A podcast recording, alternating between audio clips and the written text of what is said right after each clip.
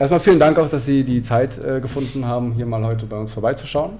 Ähm, ich habe mir ja im Vorfeld auch so ein bisschen äh, nochmal Ihren Unternehmensgegenstand angeschaut. Interessiert mich natürlich erstmal auch, wie Sie selbst dazu gekommen sind, in die Branche auch gefunden haben, wie so Ihr Werdegang auch war. Ähm, haben Sie direkt auch mit Marketing von, von klein auf, sage ich mal, angefangen, dass Sie da vielleicht mal erstmal so ein bisschen was über, über sich, über die Person und auch über das Unternehmen erzählen. Genau. Fang du mal an. Ich fange mal an. Äh, die Geschichte ist ein bisschen länger. Die Geschichte ist ein bisschen länger. Äh, nein, nein, wir haben natürlich, ähm, was heißt natürlich? Nein, wir haben nicht eine Agentur auf dem Reißbrett entworfen und haben gesagt, äh, in fünf Jahren sind wir 20 Leute. Mhm. Sondern ähm, ich habe mir auch nie gesagt, ich will mal so eine Werbeagentur irgendwie haben. Mhm. Also nicht vor 30 Jahren oder 40 Jahren. Sondern ähm, ich bin eigentlich Geisteswissenschaftler, Historiker und Hispanist, Linguist und äh, habe vor äh, 20 Jahren gesagt, ich will jetzt im Internet arbeiten. Vorher war ich publizistisch tätig, war selbstständig und äh, bin dann von Berlin nach Stuttgart gegangen, weil da boten sich berufliche Chancen in diesem Bereich. Und so ist gekommen, dass ich jetzt seit 2000 äh, im Internet als Redakteur, als Community Manager, als äh, Content Manager, Konzeptioner äh, tätig bin ganz verschiedenen Bereichen, äh, aber immer als Dienstleister, zunächst freiberuflich und seit fünf Jahren zusammen mit Philipp dann diese GmbH-Agentur gegründet.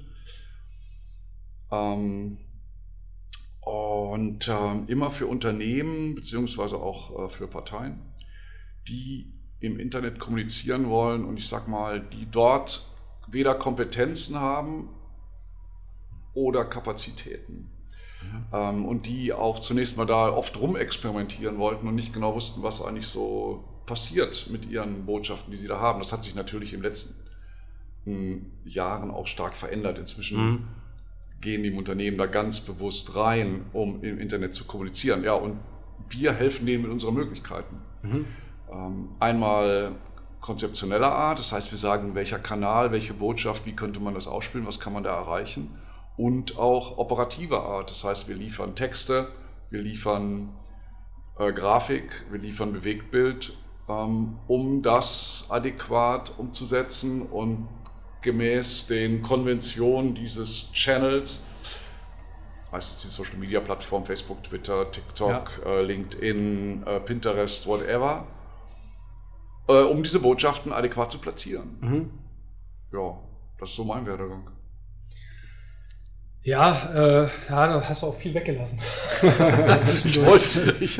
Da wollte ich auch was übrig lassen. Ich wollte okay. nicht ausufern.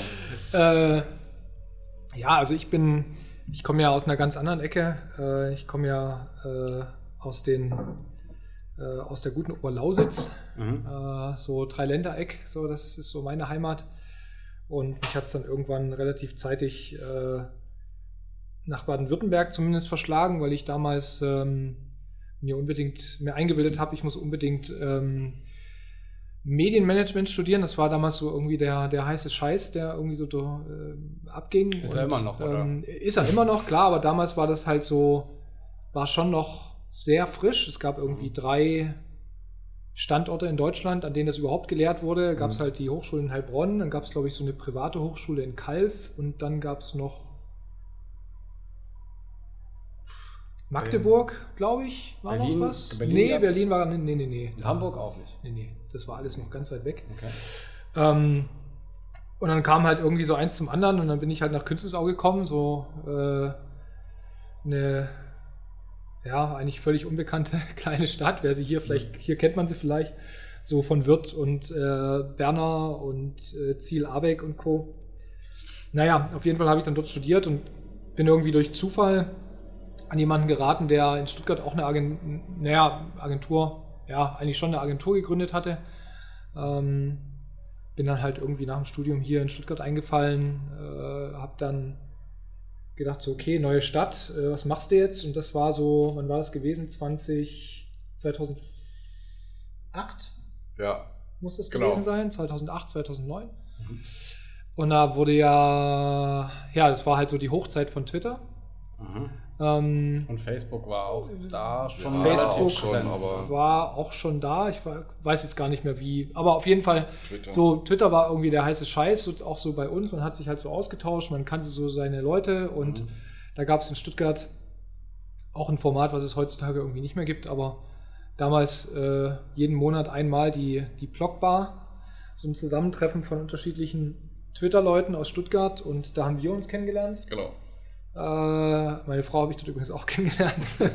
ähm, ja, und so, so haben wir uns kennengelernt und dann, ich war noch in Agenturen beschäftigt und hatte dann irgendwie das ein oder andere Projekt und dann so, ich wusste ja, was Dirk so macht und dann haben wir für die NBW, glaube ich, damals ja, das erste da Projekt zusammen los. gemacht. Genau. Äh, hier in Stuttgart war das die, das nannte sich Elektronauten. Mhm. Ähm, das war so die erst, das erste Pilotprojekt von der NBW in Stuttgart um so die ersten Experimente in Richtung Elektromobilität. Da haben die mhm. so 500 ja. E-Motos, ja. das, ne? so kleine Elektroroller, ja, wobei eher so, sahen schon eher nach sportlicheren Kisten irgendwie aus. Ja, so ein Moped. Da, genau, da kam das Konzept quasi aus, aus unserer Hand und Dirk hat dann das Community Management, ja. glaube ich, hauptsächlich gemacht, genau. Mhm. Ja, und so hat man sich dann halt näher kennengelernt, sind dann gute Freunde geworden. Und ähm, ich hatte mich dann selbstständig gemacht äh, und hatte dann irgendwie die Kundenanfrage und dachte ich mir so, das kriegst du eh irgendwie alleine nicht gebacken. Und dann habe ich Dirk gefragt, ob er da Bock drauf hat. Und dann haben wir das zwei, drei Monate frei, also als, als äh, ja, freie Freelancer für das Unternehmen gemacht. Und mhm. dann haben wir uns irgendwann in die Augen geschaut und haben gedacht, so komm jetzt wenn wir das jetzt schon eh machen und es war irgendwie auch nicht absehbar, dass das Ding irgendwie endet und äh, dann haben wir uns zusammengetan und haben die ersten drei Monate bei dir zu Hause genau. gearbeitet. Also Dirk hatte in der Alexanderstraße eine Wohnung. Große ja. Wohnung. Äh, und da war halt ein, ein, ein Zimmer oder zwei Zimmer als Büro umgebaut oder ja. ja, halt umfunktioniert. Und da haben wir erst da zu dritt drin gesessen. Ja, und dann sind wir irgendwann. Mit ihrer die... Frau dann? Nee, noch nicht. Nee, nee. Das nee, war damals noch mit einem Okay. Mit einem anderen Kollegen, da waren wir nur zu dritt. Äh, und dann haben wir uns eben die neuen Büroräumlichkeiten gesucht äh, am, am Olga-Eck unten. Und dann ja, ging das so langsam. Meine Frau musste ein bisschen Überzeugungsarbeit leisten. Die war mhm. halt auch nicht so, so happy äh, in ihrem Job damals. Und eigentlich war das, ja, das heißt, Geburtsstunde klingt jetzt so dramatisch, aber da kommt irgendwie so auch so ein bisschen die, die gesamte Firmenphilosophie so ein bisschen her, dass wir halt ja meine Frau war damals irgendwie zweites Kind schwanger und äh, nee, erst, erstes Kind und wollte dann irgendwie wieder einen Berufseinstieg finden mhm. und es war dann irgendwie so, ja, nee, du hast ja jetzt irgendwie andere Prioritäten und sie war halt vorher in der Führungsposition in der Grafikabteilung und äh, kam dann zurück und dann hat man irgendwie so ein bisschen gemerkt, ja, so diese, man hatte sie irgendwie nicht mehr zugetraut oder hat irgendwie gemeint, nee, du bist kannst und willst ja irgendwie nicht mehr Vollzeit und deswegen kannst und darfst du jetzt auch diesen Job nicht mehr ausüben. Und das hat halt total frustriert. Mhm. Hat sich irgendwie in vielen anderen Unternehmen beworben und ich habe dann irgendwann gesagt, so, ey, also erstens, wie doof ist das eigentlich? Ja, du hast da hochqualifizierte Mitarbeiterinnen, die jetzt nur, weil sie ein Kind haben, auf einmal irgendwie degradiert werden, ja. um es jetzt mal so zu formulieren. Und dann habe ich irgendwann gesagt, ach komm, jetzt äh, ist zwar echt ein großes Risiko, irgendwie die Frau mit ins Unternehmen zu holen. Das ist auch immer so, das so, ist, äh, ist die Frage, ob man das auch möchte, weil man auch privates und geschäftliches dann so. Genau, ist die Frage, ob man das möchte. Ähm, ja. Bis jetzt ist es so einigermaßen gut gegangen. Bogen gemacht. So ähm, und vor allen Dingen ist es tatsächlich so gewesen, dass dann auch dass der Schritt auch wichtig war für uns, weil mhm. am Anfang war es wirklich so, wir haben uns als reine Kommunikationsagentur im digitalen Kontext gesehen. Mhm. Das heißt, wie Dirk schon gesagt hat, wir haben eigentlich uns um Kommunikationskonzepte gekümmert ähm, und haben die dann eben auch, entweder haben wir den Kunden an die Hand genommen, damit er das so entsprechend umsetzen kann, oder wir haben es eben teilweise auch selber umgesetzt. Ähm, das war auch immer schon so ein bisschen der Ansatz, dass wir gesagt haben, naja, uns geht es eigentlich darum, den, den, den, dem Kunden eigentlich im Kern zu zeigen, wie es geht, mhm. im Rahmen seiner Möglichkeit. Ich sage jetzt mal so, Content Marketing ist ja jetzt ehrlicherweise kein, kein Hexenwerk. Also so vom, vom, vom Grund auf erstmal. Sage ich jetzt kommen. natürlich aus meiner Perspektive, aber es ist eher so, dass viele Leute halt Angst haben, mal die Tastatur zu nehmen und was runterzuschreiben, mit der Perspektive, das wird in einer Woche oder in zwei Wochen oder morgen irgendwo veröffentlicht. Mhm. Da haben halt viele extrem Respekt davor. Früher schon gehabt und heute immer noch. Mhm. Ähm, und das dreht sich halt weiter. Ne? Da hat halt jeder Kanal hat halt so irgendwie so seine Besonderheiten und das ist schon was, wo wir immer gesagt haben, eigentlich kann das jedes Unternehmen selbst, mhm. sofern sie natürlich die Fähigkeiten irgendwie haben. Aber oftmals ist es natürlich so, dass ein Unternehmen jetzt was machen möchte. Mhm. Und die Kapazitäten und die Fähigkeiten, die das Unternehmen dafür benötigt, ja. die hat es halt jetzt nicht. Mhm. Und da kommen halt wir ins Spiel, wo wir dann sagen, okay, wir, wir nehmen euch mit an die Hand, wir gucken, dass wir, ne, klar stimmen wir eine Strategie, Konzeption ab, setzen das dann gemeinsam mit euch sofort so schnell wie möglich um, mhm. schauen aber auch eben, dass das mittelfristig einfach wieder zu euch in die Unternehmung reinführt, dass das wieder übergeben wird, dass man entweder sagt, okay, man baut jemanden intern auf, den man schon hat, oder man sucht Personal, das man aufbaut. Ähm, und irgendwann, ähm, also ich sage das, glaube ich, jedem Kunden, es wird nie Realität, aber also so gut wie nie, sage ich mal, eigentlich ist es uns am liebsten, wenn ein Kunde nach zwei Jahren wieder weg ist, weil dann haben wir einen guten Job gemacht.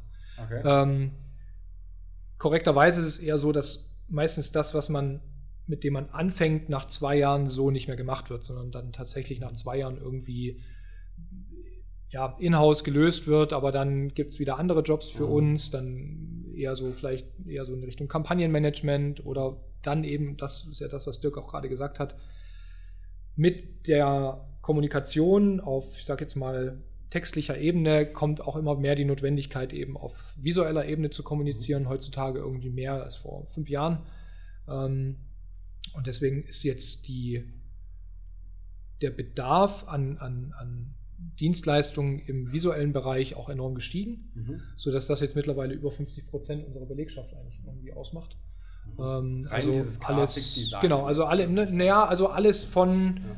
Kunde kommt an, neues Unternehmen, ne, hier Logo gestalten, wie lautet unser Claim, das ist ja jetzt geht ja jetzt vielen auch nicht irgendwie leicht von den Lippen. Mhm. Äh, ist ja manchmal auch ein Prozess, in dem man sich begibt. Ähm, ja, Geschäftsausstattung, Webseite, wie soll die aussehen, was für mhm. Texte sollen da drauf, äh, wie möchte ich auf Instagram, wie möchte ich auf LinkedIn, wie befülle ich meinen Blog, wie mache ich einen Redaktionsplan, mhm. äh, was muss ich berücksichtigen, wenn ich schreibe. Ich schreibe ja nicht einfach nur so von der Leber, sondern gibt es ja schon ein paar Rahmenbedingungen, die man irgendwie berücksichtigen sollte. Ähm, und da dann eben auch, äh, ja, zu einem Text gehört irgendwie mal ein Bild, ein Headerbild oder mal eine Infografik ja. äh, oder vielleicht auch mal eine Bewegtbildanimation oder mal ein Unternehmensvideo. Also alles, was da irgendwie anfällt, ähm, kommt dann irgendwie bei uns auch an. Äh, nicht alles setzen wir tatsächlich selber um. Ähm, wir haben einfach ein großes Netzwerk an unterschiedlichen Partnern, äh, das sind teilweise Freelancer, aber eben auch andere Unternehmen, die dann ähm, ja, hinzugezogen werden, äh, wenn es ganz konkret dann um die Umsetzung geht, vor allen Dingen im Bereich Technik mhm. ähm, oder eben komplexere, äh, ich sage jetzt mal Bewegtbild, Animation, Videoproduktion. Da zieht man sich dann schon auch mal jemanden ja.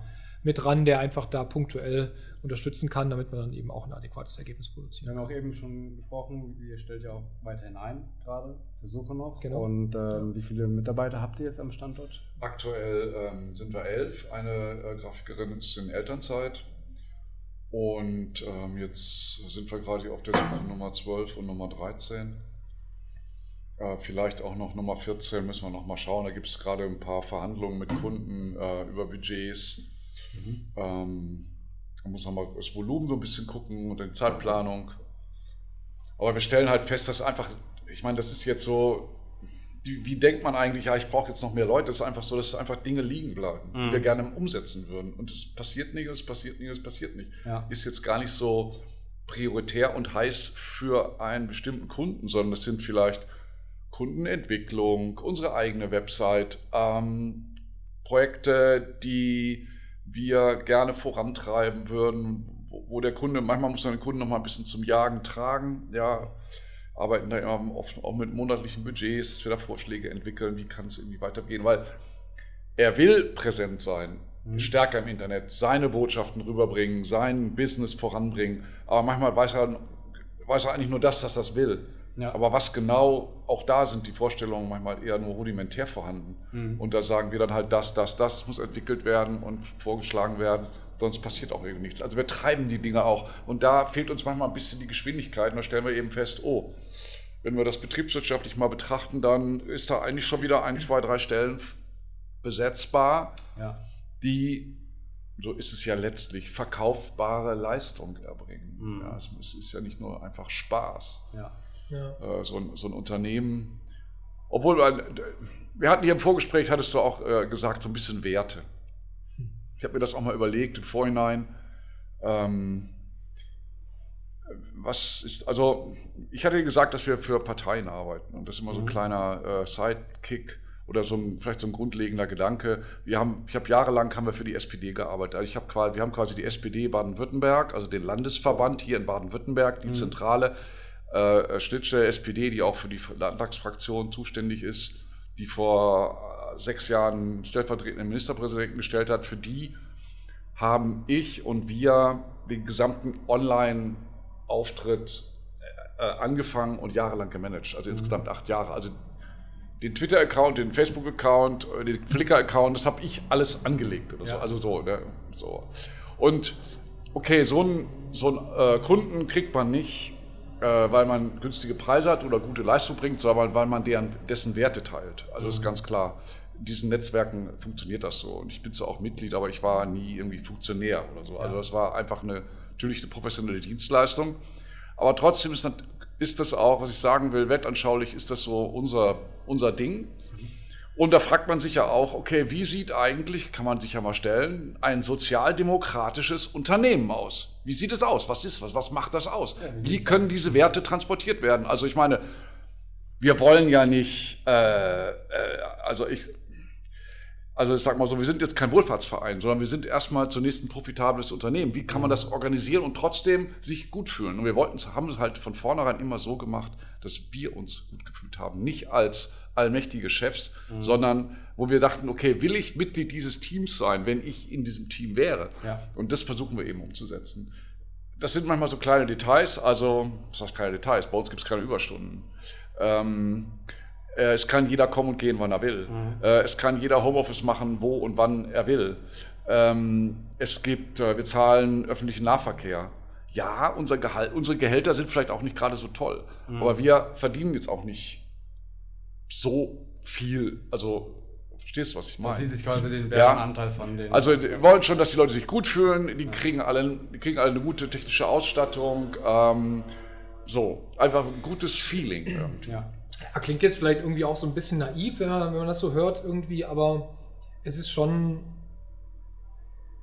Ich meine, wir haben das Unternehmen gegründet, da bin ich gerade irgendwie, ich hatte ein Kind und das zweite war irgendwie unterwegs. Mhm. Äh, die erste Mitarbeiterin, die wir dann hatten, hatte, die kam gerade aus der Elternzeit raus. Die zweite Mitarbeiterin, die wir hatten, das war dann meine Frau und dann mhm. ging es irgendwie, die dritte Mitarbeiterin war auch irgendwie gerade aus der Schwangerschaft zurück und das war tatsächlich wirklich, die Geschichte, die ich gerade erzählt habe von meiner Frau, die ließ sich da auch so ein bisschen reproduzieren. Mhm. Und da haben wir, wir haben uns halt immer gefragt, warum, weil wenn mich jemand fragt, ja, wie ist das denn so mit, mit, mit, mit, mit Müttern und Teilzeit? Und ich sage, es sind die wertvollsten Arbeitnehmer, die ich irgendwie habe, weil die sind zuverlässig, die sind fleißig, mhm. die wollen, die haben Bock zu arbeiten, die wollen raus aus ihren vier Wänden, die wollen raus aus diesem Kinderkram und ja. die wollen auch was schaffen. Und ich meine, bin ich jetzt so, so stur und sage, nee, ich will hier eine 100%-Stelle und 100%-Stelle bedeutet ja im Agenturbusiness, ist ja jetzt auch kein Geheimnis,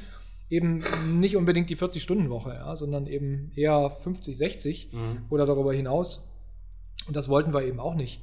Ähm, und das hat sich bis jetzt irgendwie auch ausgezahlt.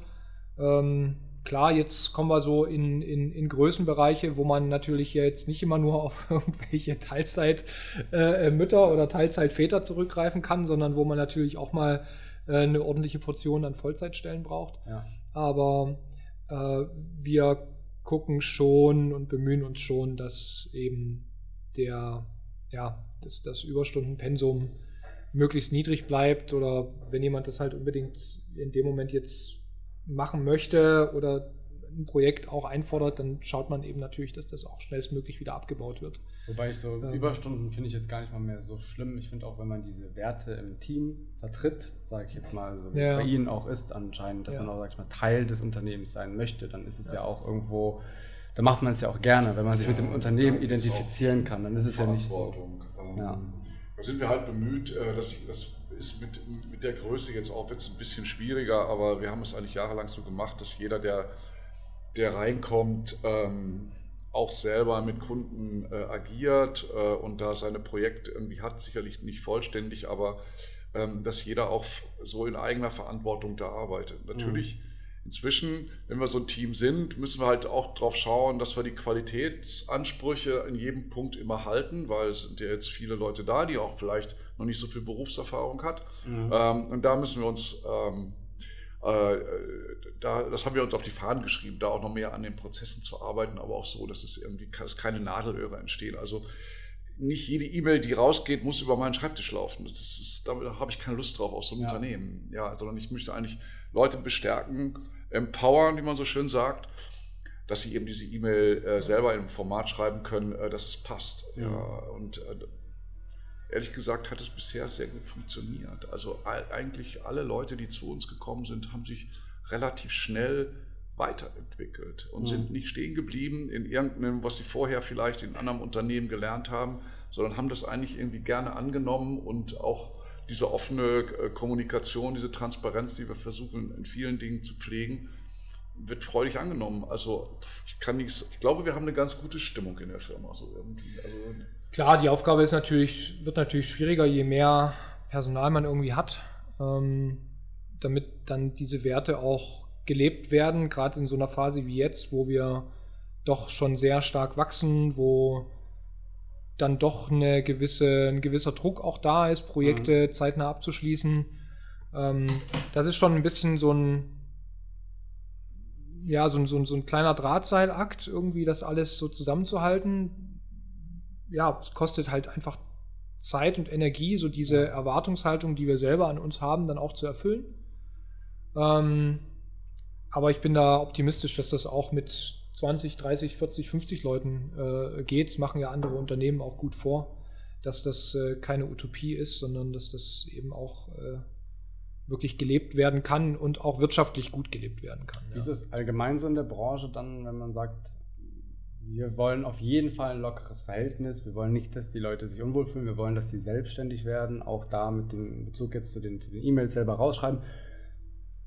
Ist es eher so, dass man auch ja, starre Hierarchien in anderen Agenturen hat? Also ich kenne mich in der Branche ja so nicht aus. Ich kann es sagen, wie es hier so allgemein gelebt wird. Äh, da sind wir eigentlich auch eher so die Ausnahme, ähm, dass man die Verantwortung auch an die Mitarbeiter dann weitergibt. Ähm, wie ist es bei euch dann in der Branche? So? Ich meine, die, die Branche ist ja eigentlich, ähm, wie man so schön sagt, People's Business. Das bedeutet, eigentlich geht es bei dieser Kunde, äh, bei der Beziehung zwischen Kunde und Dienstleister immer um den menschlichen Faktor. Also es geht um Personen mhm. und nicht um eine abstrakte Agentur. Ähm, und da muss man natürlich aufpassen, wenn man sagt, ja, wir wollen alle mit Baranek, Baranek soll mir meinen Blog vorschreiben, Baranek hier, Baranek da, geht ja nicht, sondern wir müssen dann ja an auch, also ich kann mich ja nicht zerreißen oder so, das funktioniert ja, ja irgendwie nicht. Deswegen muss man dann schauen, wie schafft man es, dass eben andere Personen dann auch stehen und dass man trotzdem aber irgendwie so ein bisschen präsent bleibt als ja, Qualitätsfilter, als Spiritus Rector, als Ideengeber oder sowas. Also das muss man jetzt nochmal so schauen und da bin ich eigentlich irgendwie optimistisch und ich glaube, so ist das in anderen Agenturen auch, ähm, dass immer dieser persönliche Touch der Leute, die die Agentur auf der kreativen Seite oder auf der geschäftlichen, auf der strategischen Seite nach vorne gebracht haben, dass die präsent sind gegenüber dem Kunden, aber im, aus dem Operativen irgendwie sich so ein bisschen rausziehen. Ja. Diese, das ist so ein bisschen das, das, Spiel, was wir jetzt da treiben. Ja, ja ich, ich, ich glaube, ein großer Faktor ist natürlich, wer, wer führt dieses Unternehmen am Ende des Tages wirklich mhm. oder gibt es diesen, dieses Verständnis im Unternehmen überhaupt, dass es eine Person gibt, die irgendwie den Laden führt oder repräsentiert? Ähm, klar, es gibt immer unterschiedliche Aufgaben, die natürlich verteilt werden. Ähm, das ist, glaube ich, zum einen ein Faktor. Es lässt sich schwer pauschalisieren. Aber ich meine, ich habe jetzt, wir haben natürlich auch jetzt im Rahmen des Wachstums natürlich auch unterschiedlichste Typen an Menschen kennengelernt mhm. in dem Bereich. Und da muss man halt einfach auch sagen, nicht jeder ist dafür gemacht, in so einem Umfeld zu arbeiten, wie wir das jetzt äh, handhaben. Ja. Nicht jeder möchte dieses Maß an Freiheit haben. Mhm. Es gibt einfach Menschen, die sagen, nö, will ich nicht. Ich brauche oder ich will Struktur.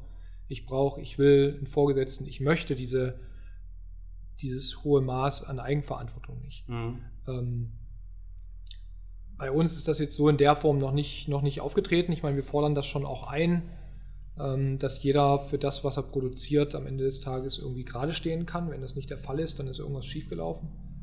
Ähm, aber das jetzt zu pauschalisieren, dass jetzt irgendwie in anderen Agenturen andere Hierarchien sind. Ich meine, klar, wenn ich in einem Laden mit 200 Leuten bin oder ähm, was ist ich, äh, wenn ich jetzt mal mir anschaue, äh, Panama, Werbeagentur, ja, so, die haben halt auch unterschiedliche Standorte und natürlich gibt es da einfach dann andere Strukturen, die Klar. man einfach braucht.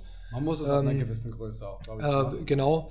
Ähm, es gibt ja da auch natürlich nochmal eine Unterscheidung zwischen, ne, was, was ist, wie, wie strukturiert man so die disziplinarische Zugehörigkeit mhm. und wie strukturiert man irgendwie so die fachliche Zugehörigkeit. Ne? Also ich mhm. finde, fachlich muss es immer jemanden geben, der mir zur Seite steht, der mich supportet, der mich unterstützt. Und wenn nicht, dann müssen mir halt die Möglichkeiten gegeben werden, mir das extern irgendwie zu holen. Ja. Ähm, ob es jetzt so diese, diese, diese knallharte Hierarchie im disziplinarischen Kontext geben muss, das würde ich jetzt einfach mal in Frage stellen. Ja. Aber mhm. wie gesagt, ich glaube, da ähm, das hängt vom Typus des Menschen ab, ja, ähm, wie man sich so seine Mitarbeiter auch aussucht. Ja. Äh, aber eben auch von den, ja, von den, von den Gründern und von den Geschäftsführern und von den Verantwortlichen, die das halt dann auch vor, vorleben müssen. Ja, also das fängt halt damit an, dass man ähm, sehr transparent mit zum Beispiel Finanzen umgeht, äh, dass man äh, generell sehr transparent mit, äh, ja, mit der strategischen Ausrichtung der Agentur oder des Unternehmens umgeht und jetzt nicht irgendwie im stillen Kämmerchen da irgendwas auspaldowert und dann so mhm. sagt, so hier Leute, so, so geht es jetzt weiter, sondern dass es immer ein, ein Miteinander ist. Ja. ja. Und wir gestalten gemeinsam unseren Arbeitsalltag und wir ne, haben jetzt auch die Entscheidung für das neue Büro nicht ausschließlich alleine getroffen, sondern haben da auch entsprechend die Mitarbeiter mit einbezogen. Ja. Ähm, und äh, haben da eben Dinge wie Anfahrtsweg etc. irgendwie berücksichtigt, haben gefragt, so ist das jetzt von, ist das für euch ein Problem, ist das eine Herausforderung und so. Und klar muss man da auch mal Kompromisse eingehen, aber es ist jetzt nicht so, dass uns das irgendwie völlig egal wäre. Mhm. Ja, das ist sicherlich nicht der Fall. Ja. Dazu, für die, die es nicht wissen, wir haben ja dann zusammen ihren neuen Standort quasi gesucht und gefunden. Genau. Wo es ja jetzt auch bald losgehen soll. Ja. Und ähm, genau, also Umzug soll ja bald dann auch anfangen, äh, wenn alle Themen abgehakt sind. Ja. Ich glaube, in den nächsten zwei, drei, zwei, drei Wochen noch. Wochen noch. Und dann, ja, hoffe ich mal, dass da alles problemlos funktioniert. Ich meine, es ist ja sehr, sehr schön geworden auch. Ähm, trifft ja auch, glaube ich, so den Stil, den ja. Sie vertreten. Genau. Das Unternehmen so repräsentiert. Ähm, einfach mal auch danach gefragt, wenn man, wenn man jetzt so gar nicht in dieser Branche drin ist. Ähm, ich meine, Marketing oder wenn man es im Studium hört, Marketing, dann ist es ja so dieses 0815 ähm, Standardtheorie, was man da oftmals wahrscheinlich auch beigebracht bekommt. Oder was, was versteht man allgemein auch unter Markenkommunikation? Da steckt ja viel, viel mehr ja. hinter als, als. Also, ich meine, vielleicht kann man es mal äh, gerne konkret mal fassen, vielleicht an einem Kunden, der aus dem Bereich äh, Energiewirtschaft kommt, mhm. ähm, der eigentlich aufgestellt ist als klassischer Gas- und äh, Stromlieferant. Mhm. Und äh, der jetzt vor der Herausforderung steht, äh, sein Geschäftsmodell zu ändern, weil ähm, irgendwann wird er zum Beispiel kein Gas mehr verkaufen können, mhm. wegen Energiewende. Das heißt, durch die Energiewende entstehen Erfordernisse im Bereich Energiewirtschaft, ähm, die mit neuen Produkten oder Dienstleistungen ähm, äh, also geschlossen werden, ja, diese, diese Nachfrage. Also da geht es zum Beispiel um Brennstoffzellenheizung, also eine Heizung, die Wärme und Strom macht. Es geht um Systeme mit Photovoltaik und Speicher und, und, und. Also es sind konkrete Pro, Pro, äh, Produkte oder Dienstleistungen, die die anbieten wollen. Und dem, auch Markteintritt damit irgendwie haben. So, was ist jetzt unser Job? Okay, wir machen für die ein großes Blog. Ja, ein großes Corporate Blog, wo die äh, durchbuchstabieren die gesamten Themen, die jetzt die Energiewende betreffen. Also wie, wie sieht das in Zukunft aus? Was wird sich ändern? Wie funktionieren die Sachen? Äh, wie kann ich damit wirtschaftlich als Häuslebesitzer umgehen? Wie sind da Fördermöglichkeiten? Also rauf und runter. Mhm. Eigentlich wie so ein klassisches, man kennt das auch von früher, Kundenmagazin. Das dient zum einen natürlich, äh, um die Leute für dieses Thema an sich zum, äh, zu sensibilisieren, weil da ja auch ständig rechtlich irgendwas passiert. Also wer sich eine neue, wer die Haus, äh, wer seine, ihr wisst das ja auch, äh, wer, wer die Heizung erneuern will, äh, muss da zigtausend Regularien einhalten. Das ist gar nicht ja. so einfach irgendwie, ja. das zu tackeln, dieses Problem. Ähm, kurzum, da gibt es hohen Informationsbedarf, den wir eben decken. Das heißt, wir haben eigentlich ist der Mehrwert dieses Blogs ein Info informativer. Ja, berichtet nicht ausschließlich über diese Produkte, das wäre ein bisschen zu billig, sondern es geht darüber hinaus, sag mal, um dieses Themenumfeld Energiewende. Mhm äh, wie so eine Art Grundrauschen. Weil die Leute suchen das auch. Heizungssanierung, was mache ich, wo kriege ich Förderung? Mhm. Und über diese Schiene erzeugen wir denen Leads. Also Leute, die mhm. anfragen über Brennstoffzellenheizung. Ich will so ein Ding haben. Mhm. Weil das Blog inzwischen thematisch so stark aufgestellt ist, dass es, da gibt es ein paar Artikel, die hauen SEO-mäßig durch die Decke. Also bei allen wichtigen Schlagworten ist dieses Blog inzwischen auf den ersten Plätzen. Mhm. Ähm, wie funktioniert eine Brennstoffzellenheizung? Ich will eine Brennstoffzellenheizung kaufen. Ey, Top-Ergebnisse. Ja. Einfach weil, gar nicht so sehr, weil wir rumtricksen, sondern weil einfach, einfach Top-Inhalte da drauf sind. Es kommt wirklich ja. auf die Inhalte ja. an, um das Absolut. dann quasi dass Absolut. besser platziert Absolut. wird? Oder wie wird das so, ja, wie, wie, kann man sich so ein Ranking da dann noch vorstellen? Äh, na gut, wenn man jetzt natürlich schon aus dem Bereich Energiewirtschaft kommt, das heißt, die, die Webseite an sich des Unternehmens ist schon thematisch relativ gesettelt. Mhm. Dann kann man natürlich noch weitere Inhalte dranflanschen, die auf dieses Thema einzahlen. Und das mhm. mag Google natürlich. Mhm. Also es ist was anderes, als wenn Amantos jetzt einen Whisky-Blog macht. Dann wird's, mhm. dieser Whisky-Blog wird es relativ schwer haben. Ein Immobilien-Blog wird es relativ einfach haben. Weißt du, weil einfach das Umfeld irgendwie stimmt. Ja. Thematisch. Aber das ist ja auch nicht von Tag 1 auf so. Nein. Das, das heißt auch sind, da. Na, da bedarf es nachhaltiger Strategien. Also bis wir die Ergebnisse, die ich jetzt geschildert habe, erzielt haben, haben wir zwei Jahre gebraucht. Okay. Ja, das ist vielleicht auch nochmal so, um das so ein bisschen einzuordnen. Ähm, also ohne jetzt das eine oder andere auszuschließen, aber so den Fokus sicherlich, wenn wir jetzt nochmal äh, ein bisschen philosophieren, lässt sich das ganz gut auch mit so der Unternehmensphilosophie matchen. Aber es geht eigentlich schon im Kern darum, Kommunikationsstrategien zu entwickeln oder wie Dirk auch gern sagt, Kommunikationsakte auszuführen, die ähm, jetzt nicht nur eine Halbwertszeit von 24 Stunden haben. Ja. ja sondern wirklich, ähm, man sagt, okay, wir brauchen für so ein Projekt, ähm, also Content braucht Zeit, das Internet braucht auch Zeit, ja, auch wenn es sehr schnelllebig ist. Ja. Aber wie gesagt, da geht es schon um 6, 12, 24 Monate und länger weil wir sind ja auch sehr stark, in, also wir sind weniger im B2C-Markt unterwegs, als dass wir im B2B-Markt unterwegs sind. Mhm. Und da haben wir natürlich ganz andere Zyklen, wohingegen wir jetzt im B2C-Bereich mittlerweile über äh, keine Ahnung, wie oft jetzt mittlerweile Kollektionen irgendwie gewechselt werden. Früher gab es halt Frühjahr, Sommer, Herbst und Winter. Mittlerweile findet das mhm. ja fast schon äh, im 14-Tage-Takt genau. äh, statt. Ja. Ähm, ist es natürlich so, dass in, in, in vielen Bereichen, die wir jetzt bedienen, die, die Zyklen doch anders ticken. Mhm. Ja? Und man, ähm, ich sage es jetzt ganz bewusst, und man jetzt mit einem geilen TikTok-Video irgendwie auch nicht irgendwie jemanden vom Ofen hervorlockt, ja, sondern wir haben da ganz andere Zielgruppen dahinter. Mhm. Ähm, und äh, ich glaube, da, da, da, muss man auch so ein bisschen die Unterscheidung treffen. Ähm, Online-Marketing hat halt immer noch sehr, sehr, oder Marketing, Kommunikation hat halt sehr, sehr viele Facetten. Und ich glaube, so die, die Differenzierung in der Exekution hat sich über die letzten Jahre halt auch sehr, sehr weit auseinander bewegt. Also mhm. ich sag mal, heutzutage, wenn ich jetzt mal in den klassischen B2C-Markt reingehe und irgendwie so die, die, die, die großen bekannten Marken mir anschaue, klar, die haben, die brauchen halt oder die, die haben ihre Markenbekanntheit und setzen halt mit ihren Aktivitäten irgendwie immer so die Spitzen oben drauf. Ja? Und das mhm. sind dann halt geile Kampagnen, die werden halt äh, crossmedial gespielt äh, oder es gibt halt eine reine TikTok-Kampagne oder eine reine Kampagne auf Instagram und dann habe ich noch ein paar Influencer, die ich mit, äh, mit einbeziehe. Äh, ja, das, das geht halt durch die Decke und dann gibt es halt auch natürlich für ganz, ganz viele Marken, die eher unkonventionell an die Sache rangehen, mhm. Chancen. Wo man wirklich sagen kann, okay, es gibt Brands, die sich innerhalb von zwei Wochen über ja, wirklich gutes Content Marketing nur auf Instagram und TikTok irgendwie groß machen. Ja. Ähm, äh, jetzt äh, stelle ich aber mal so die, die, die, die kritische Frage äh, oder die kritische Aufgabe, okay, mach das jetzt mal für einen Brennstoffzellenlieferanten. Mhm. ja, da, da drehst du nicht mal schnell irgendwie ein lustiges TikTok-Video ja. und äh, da identifizierst du auch mal nicht von heute auf morgen 10, 20 Influencer mit 100.000 oder mehreren Millionen Followern, sondern mhm. da bewegst du dich halt in Bereichen, da bist du mal froh, wenn du ein oder zwei findest, die vielleicht mal eine drei- oder vierstellige Anzahl an Followern haben. Ja, es ist ja. einfach eine andere.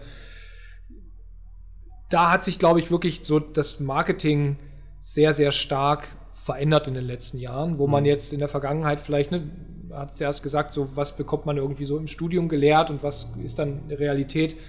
So diese, diese Differenzierung zwischen dem B2B und B2C-Marketing, die wird immer größer. Mhm. Klar gibt es auch Schnittmengen, ja, auch da äh, gibt es interessante Ansätze, aber es gibt kein One-Size-Fits-All, sondern es hängt immer natürlich sehr stark an von, ja, was möchte das Unternehmen, was hat das Unternehmen für Ziele, was hat es für Kapazitäten, was, auf was lässt sich's ein. Ja, es gibt mhm. natürlich viele Unternehmen, die eher konservativ sind, die einfach sagen, nee, ich Bewegtbild, ähm, da reden andere schon zehn Jahre drüber, aber für mich ist das immer noch irgendwie ein rotes Tuch. Ja? ja. Da kann man halt, äh, ja, kann man natürlich versuchen, viel Überzeugungsarbeit zu leisten. Ähm, wie Dirk schon gesagt hat, manchmal muss man den Kunden zum Jagen tragen, aber manchmal klappt es halt auch nicht. Ne? Ja. Und das heißt halt nicht, dass wir aufgeben, sondern müssen wir halt andere Wege finden.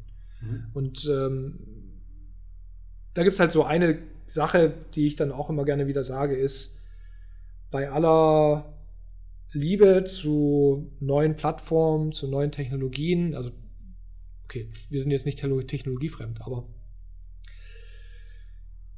es gibt ja immer so Hype-Cycles. Ne? Immer wieder kommt irgendwas Neues hervor. Jetzt haben wir irgendwie ganz krass das ganze Thema Videocontent und es irgendwie, ich produziere es und in 24 Stunden ist es wieder obsolet. Ähm, und das ist halt schon ein Problem, weil ich stecke sehr viel Aufwand in die Produktion von Content, der eine extrem kurze Halbwertszeit hat und dann auch nicht nachwirken kann. Das haben wir gerade. Ja, so. so. Das ist die Phase, mit, die wir jetzt mit, auch gerade haben. Mit TikTok, ne, was ja. mir das macht. Das ist ja. halt irgendwann nicht ganz weg, aber es ist so ein bisschen nicht mehr, man kann es nicht mehr, also man hat wirklich einen, einen Kontrollverlust auf anderer Ebene, weil mhm. man einfach nicht wirklich weiß, okay, wann, wie, wo wird es sichtbar, ist ein bisschen mhm. eine Blackbox. Ähm, und man muss da auch nicht immer allen Sachen hinterherrennen.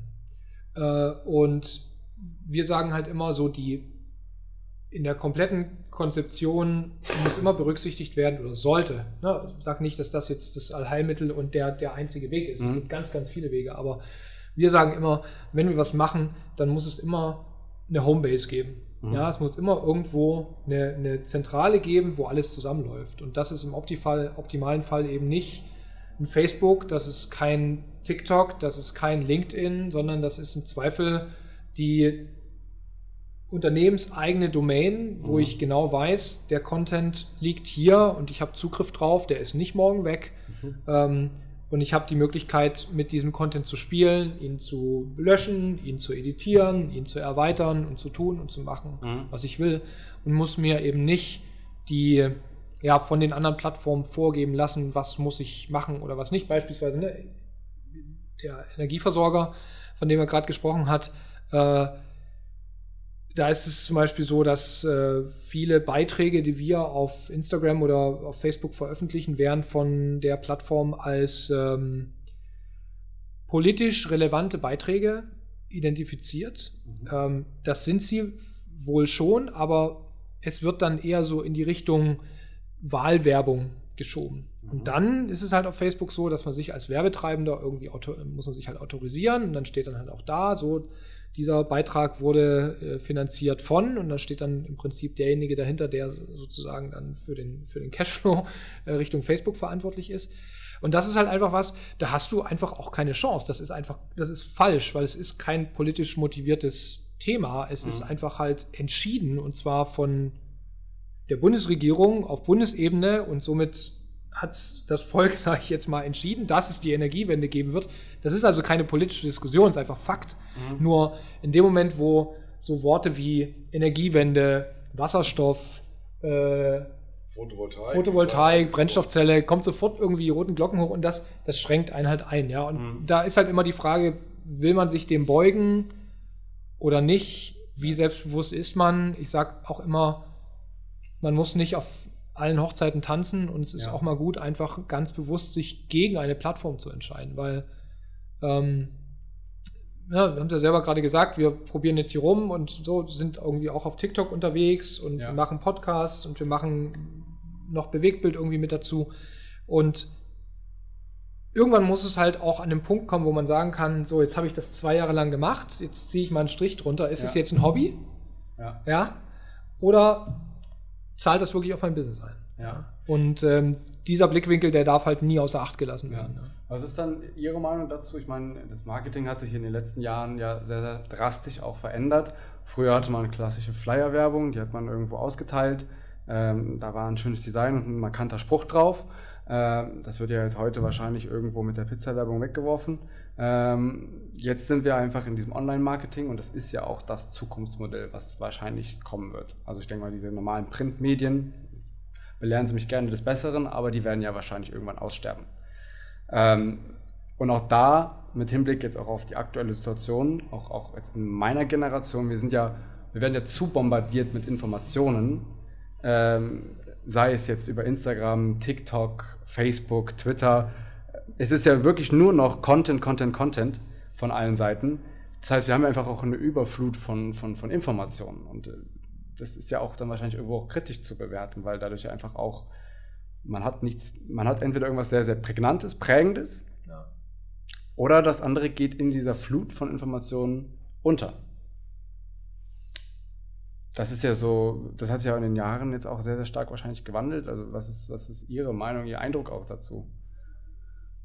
Tja, ich meine, ähm, gibt es natürlich verschiedene Schlussfolgerungen. Also zum einen kann man sagen, es muss noch, man muss noch mehr um Aufmerksamkeit buhlen. Mhm. Das heißt, ähm, die Formate werden drastischer. Das sieht man vielleicht an einigen Sachen, die so viral gehen oder so, ja. Aber wenn ich mir natürlich jetzt so dieses Business angucke, was hier jetzt, also jetzt sag mal Immobilien, da wird man ja sicherlich nicht mit irgendwelchen spektakulären, also mit einstürzenden Neubauten oder so, äh, sowohl visuell wie musikalisch, äh, jetzt mal um ein bisschen Drastik reinzubringen, agieren, nur um Aufmerksamkeit zu erzeugen, um, um, also um der, um der Flut zu entgehen, sozusagen um das Sahnehäubchen zu werden. Ich glaube, ähm, vielleicht wird man das anders angehen müssen und sagen,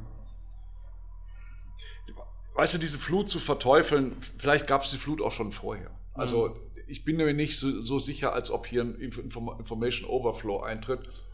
Ich glaube, dieses, diese Klage ähm, ist nicht neu. Also die mhm. hat schon jede Generation hatte das gehabt, dass einfach irgendwie zu viel ist. Ähm, auch vor 200 Jahren vielleicht. Ähm, aber ich glaube, jetzt wird man vielleicht eher dahin kommen, dass man eine gewisse Loyalität zu Kanälen hat dass man Kanälen vertraut, dass man sagt, okay, dieses Unternehmen hat für mich sinnvolle Botschaften, entweder punktuell oder auch mhm. permanent.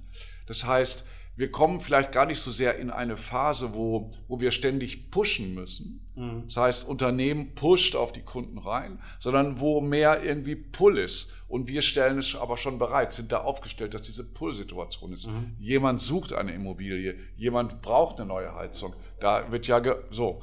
Das heißt, ähm, das sind vielleicht beide Sachen wird man machen müssen. Also eine ständige Push-Kommunikation über die Kanäle, die wir äh, da aufbauen. Mhm.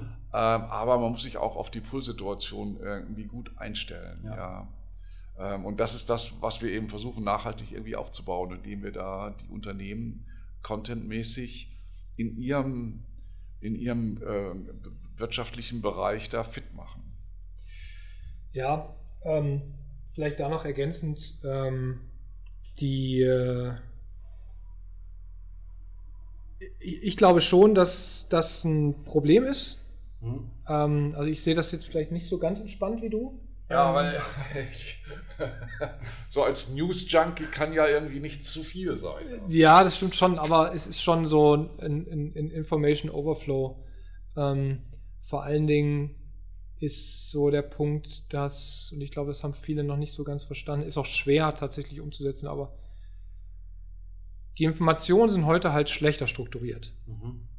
Ähm, also insofern, dass sie äh, der Kanal gibt mir im Zweifel vor, was ich konsumieren soll. Und ich habe nur noch bedingt Einfluss darauf, was konkret mir da präsentiert wird. Klar, ich kann auf LinkedIn entscheiden, wo ich like, wo ich kommentiere, wen ich folge, wen ich nicht folge. Das gleiche kann ich auf allen anderen Kanälen irgendwie auch. Das, das ich sage jetzt mal, beeinflusst oder prägt den Algorithmus, der quasi ja auf mich individualisiert wird, immer schon, aber eben auch nur bis zum gewissen Maß.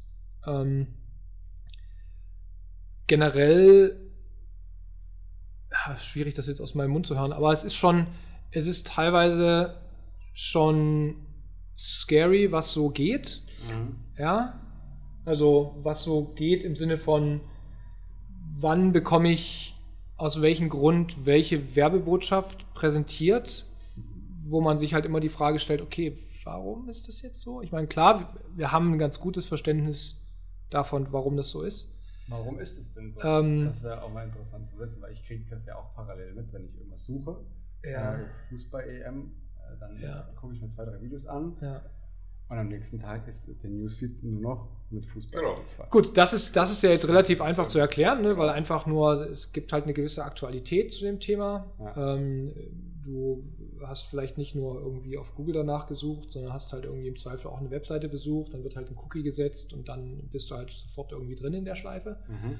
Ähm, scary insofern will ich jetzt nicht vertiefen, weil das echt ein bisschen, das, das würde würde zu weit gehen heute.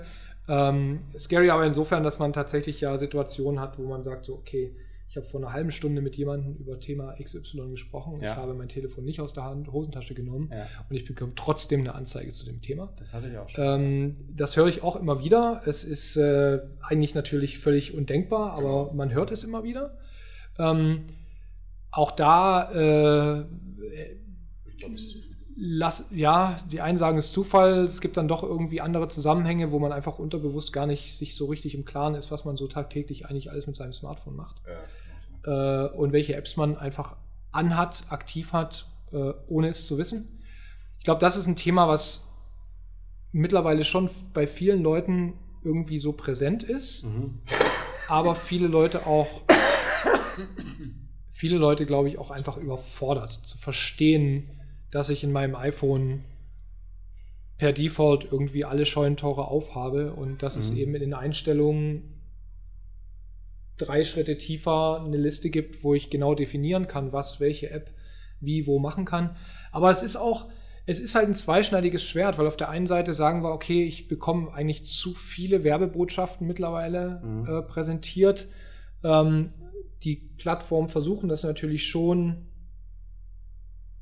also homöopathisch ist es schon lange nicht mehr, aber sie versuchen es schon irgendwie auszutangieren, dass das nicht zu viel wird, aber die Anzahl der Werbebotschaften in den jeweiligen Streams auf den jeweiligen Plattformen ist schon nicht ohne.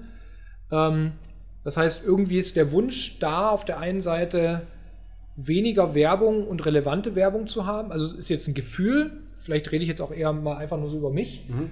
Auf der anderen Seite habe ich natürlich dieses Datenschutzthema, was mir ständig irgendwie immer um die Ohren ge gehauen wird ja. und wo dann jetzt äh, mit iOS 14 irgendwie ähm, neue Datenschutzrichtlinien ausgerollt werden, wo ich auf einmal keine Möglichkeiten mehr habe, ähm, ein, ein äh, ja, zielführendes Tracking über eine gewisse Zeitspanne irgendwie äh, aufzubauen und da dann auch ja, meine meine Kontakte, meine Leads zu nochmal zu konfrontieren, nochmal anzusprechen und dann schlussendlich vielleicht doch ja, zum Kauf zu bewegen.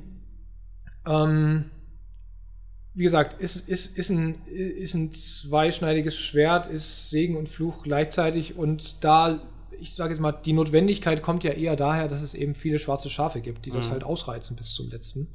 Und am Ende sind diejenigen, die es halt irgendwie brauchen oder versuchen richtig zu machen, sind halt die Leidtragenden. Also, ähm, aber wie gesagt, da gibt es halt keine Individuallösung in dem Markt, sondern Ja. es gibt halt nur one, eine Lösung und die, an der müssen sich halt alle beugen. Ja. Mhm. Warum, jetzt kam gerade eben zu dem Thema Anzeige, man spricht über etwas, auf einmal hat man es auf dem Handy. Da kam von Ihnen jetzt Zufall. Warum, warum Zufall? Ich hatte es tatsächlich auch mal ähm, in, meinem, in meinem Bachelorstudium. Ähm, ich kam ja ur- ursprünglich auch aus, aus der Ecke Köln und da gibt es bei uns das Phantasialand, das ist so ein Freizeitpark. Und wir saßen mal in der Pause draußen, haben mal drüber gesprochen und gesagt, hey, es gibt so einen äh, Brüdertag, dann ist quasi der Eintritt kostenlos. Äh, da müssen wir doch eigentlich noch mal wieder hin. Und wir haben draußen wirklich nur darüber gesprochen und sind dann reingegangen und dann habe ich mein Handy rausgeholt und irgendwie bei Instagram geguckt Ja. und dann kam eine Story von diesem Freizeitpark. Ja. Ohne dass ich es gesucht habe, ohne dass ich irgendeine Seite besuch, wirklich aufgerufen habe, gar nichts. Es kam einfach diese Anzeige. Ja. Und die kam aber nicht nur bei mir, die kam auch bei meinem Sitzmachbarn. Es gibt da halt auch in der menschlichen äh, Wahrnehmung so Phänomene, dass wenn man sich mit dem Thema beschäftigt, hat man auch einen andere, anderen Tunnelblick auf die Dinge. Das heißt, vorher wäre vielleicht die, die Anzeige war vielleicht schon immer da äh, und wurde nur überscrollt äh, und jetzt äh, ist auf einmal die Aufmerksamkeit da und denkt, ach, das passt ja jetzt aber super. Also weißt du, ähm, es hat mehr mit der eigenen menschlichen Psychologie und Wahrnehmung zu tun, äh, als äh, mit irgendwelchen technischen Phänomenen. Also das, weil für uns ist es schlichtweg nicht vorstellbar, dass wenn Leute ihre, Handy, äh, ihre Handys in der Tasche haben und äh, nicht damit telefonieren oder irgendwelche Sprachdienste nutzen, dass ähm, das Handy Ton aufnimmt und ausspielt an Facebook, äh, äh, um dort zu sagen, hier, die reden über dieses Bühl und da müssen wir jetzt mal eine Werbung ausspielen. Also das ist ja äh, unter uns gesagt eine Räuberpistole. Also es ist total illegal. Äh, Und ich kann mir nicht vorstellen, dass Facebook solche illegalen Strategien verfolgt. Von daher kann es sich nur in diesem Falle um ein wahrnehmungspsychologisches Phänomen handeln, dass, wenn die Aufmerksamkeit zu einem gewissen Thema da war, auf einmal die ganze Welt sieht anders aus. Also wenn ich mir ein rotes Auto kaufen will und ich gehe raus aus dem Laden, dann sehe ich auf einmal in der ganzen Stadt nur noch rote Autos. Die waren vorher auch schon da, aber ich habe sie einfach nicht gesehen, weil meine Aufmerksamkeit ist einfach im Kopf eine andere für das Thema. Also so würde ich das eigentlich irgendwie zuordnen. Anders kann ich mir das nicht vorstellen. Wenn ich, das was anderes wäre, ich habe vielleicht eine Sprachnachricht auf WhatsApp gesendet. Ja. Okay, auch da frage ich mich, erstens darf das WhatsApp nicht auswerten. Zweitens, wie geil muss der Logarithmus sein, um zu erkennen, dass es da um diese äh, Tourismus-Sache geht? Ja. Also extrem unwahrscheinlich. Okay. Und man muss differenzieren, auch wenn ich jetzt über irgendwo was suche, zum Beispiel, ich bin bei Amazon und sage, ja, ich brauche jetzt einen neuen Rucksack. Ja. Gehe dann auf irgendeine andere Homepage und kriege dann diese Werbebanner angezeigt, Genau. dann ist es aber was anderes. Das ist eine technische äh, Cookie-Sache. Cookie, äh, genau, so. okay. Meistens stimme ich ja sogar zu. Inzwischen, ich gehe auf die Website und die sagen, ah, Cookie. Ich meine, man klickt es einfach immer ja, ja, ja. Ja. Äh, aber da passiert eben genau das. Ja. Und natürlich, das ist ja eigentlich die Stärke der Plattform, dass sie Werbe, der werbetreibenden Wirtschaft die Möglichkeit bieten, eben anders als früher nicht mehr mit, äh, mit der Schrotflinte zu schießen, sondern jetzt zielgenau die anzusprechen, die sich scheinbar über ihre Facebook-Aktivitäten ähm, an einem bestimmten Thema, für ein bestimmtes Thema äh, zu interessieren Ja. scheinen. Ja? Ja. Also Ja, Sie, sie interagieren ständig mit Campinggruppen. Sie posten Campingsachen. Sie liken andere Botschaften mit Camping. Sie diskutieren über Camping. Herrgott, dass die dann irgendwann mal eine Anzeige mit Camping kriegen, Klar. das ist irgendwie nicht verwunderlich. Aber es ist auch teilweise wirklich so, ich gucke was, was ich gerne hätte Mhm. äh, und suche da auf einer Plattform und dann wird man eine Woche lang oder auch Urlaubsreisen, dann wird man eine Woche lang zu bombardiert Genau. Ja, ja, mit diesen Genau. Werbeanzeigen Ja, und ja. haben sie halt irgendwo genau. mal, äh, ja, ich meine, das ist natürlich psychologisch auch ganz äh, geschickt gemacht, ne? Also diese Cookie-Consent. Äh, äh, Plugins für Webseiten und so weiter und so fort, die sind natürlich so gestrickt, dass man äh, also den grünen die positive Signalfarbe klickt, ja, Ja. und da steht halt immer, okay, allen, allen Cookies oder allen, äh, allem zustimmen. Mehr man kann ja halt auch fast, man kann ja auch fast gar und nicht wenn man sich halt die Mühe Ja. gibt, dann ist es halt so, Ja. dass man jedes Mal da so einen kleinen Staatsakt draus machen muss, weil du irgendwie dann je nachdem, was für ein Tool verwendet wird, entweder musst du nur zwei Häkchen rausnehmen oder du musst halt zehn Häkchen setzen oder rausnehmen. Ja. Also klar, man versucht das Ganze natürlich irgendwie zu umgehen, weil ne, Daten ist halt, äh, wie man so schön sagt, das neue Gold in, heutzutage und das ist natürlich richtig. Ähm, aber es ist, es ist ja auch nicht so, das muss man ja auch, glaube ich, verstehen. Ähm, aber es ist natürlich schwierig. Es ist ja nicht so, dass jeder, jede Werbebotschaft, die ich bekomme, dass das Absicht ist. Mhm. Ja, sondern Ziel ist es natürlich immer, ich meine, gut, klar, es gibt natürlich auch Kampagnen, die ganz bewusst breit gestreut sind. Das möchte die ich auch eine. Nachfrage erzeugen. Die auch eine Nachfrage, genau. Aber grundsätzlich ist natürlich so, dass ich als Unternehmer die Werbebotschaft nur denjenigen ausspielen möchte, optimalerweise, die auch empfänglich für diese Werbebotschaft sind. Das Problem ist nur, ich weiß es ja gar nicht, wer das ist. Mhm. Das heißt, um das herauszufinden, muss ich ja meine Werbeanzeigen auch meine Werbeanzeige oder meine Botschaft an Leute ausspielen, die sich eben nicht dafür interessieren, weil sonst weiß ich ja nicht, dass sie sich nicht dafür interessieren. Ja. Und dann startet eben dieses, dieser Profiling-Prozess.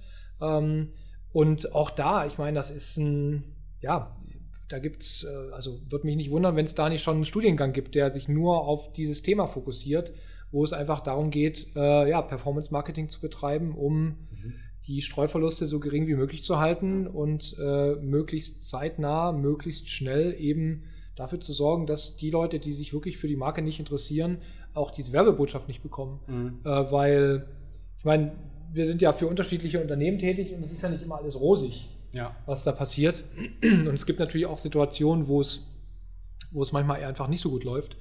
Ähm, äh, keine Ahnung, ne, gibt es unterschiedliche Gründe, die sind manchmal ausgemacht, manchmal sind sie einfach, äh, hat man, kann man nichts dafür. Ne? Ich meine, wenn es jetzt stürmt und regnet und irgendwo deckt es ein Dach ab, da kann ich ja nichts dafür. Wenn halt irgendwie eine Software zu Bruch geht, dann habe ich da schon irgendwie Einfluss drauf.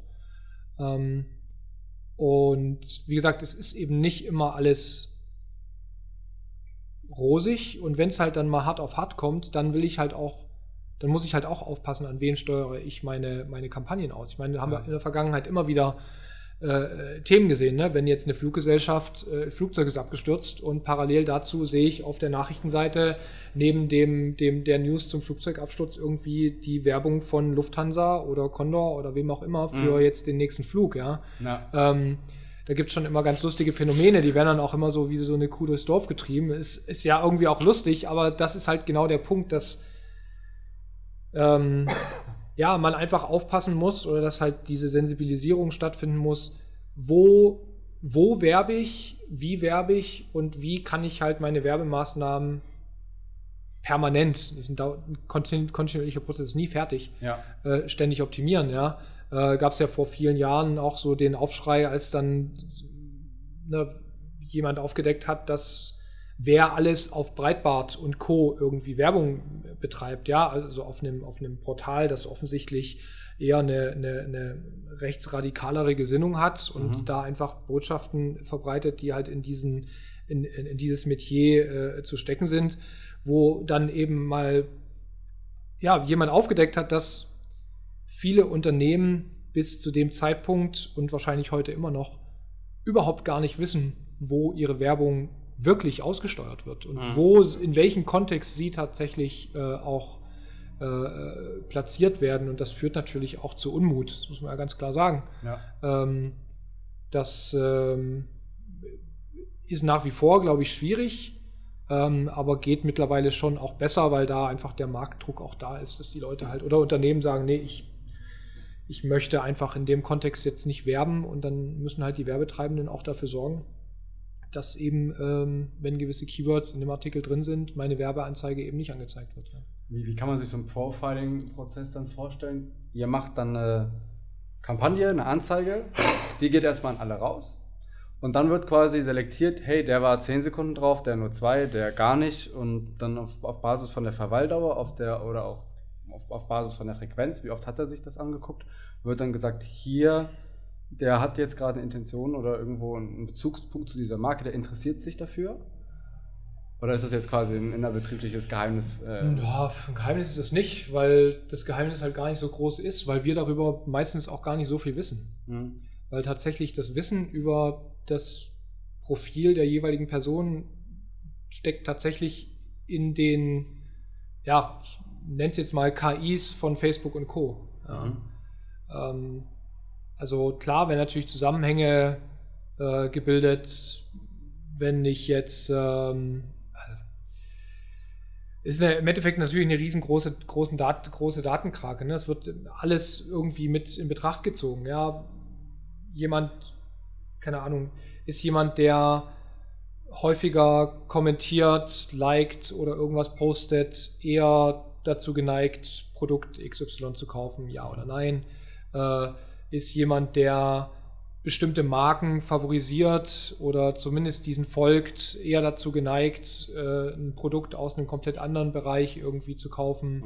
Mhm. Äh, ist jemand, der ja in, in einem gewissen Viertel oder in einem gewissen Umkreis lebt, eher oder mehr oder weniger dazu geneigt, dieses Produkt zu kaufen. Und es ist immer nur so ein, es ist eigentlich wie so ein, wie so ein Pendel, das immer in irgendeine Richtung ausschlägt. Und in mhm. dem Moment, wo es in irgendeine Richtung ausschlägt, tendiert man natürlich dazu, eher dahin zu gehen.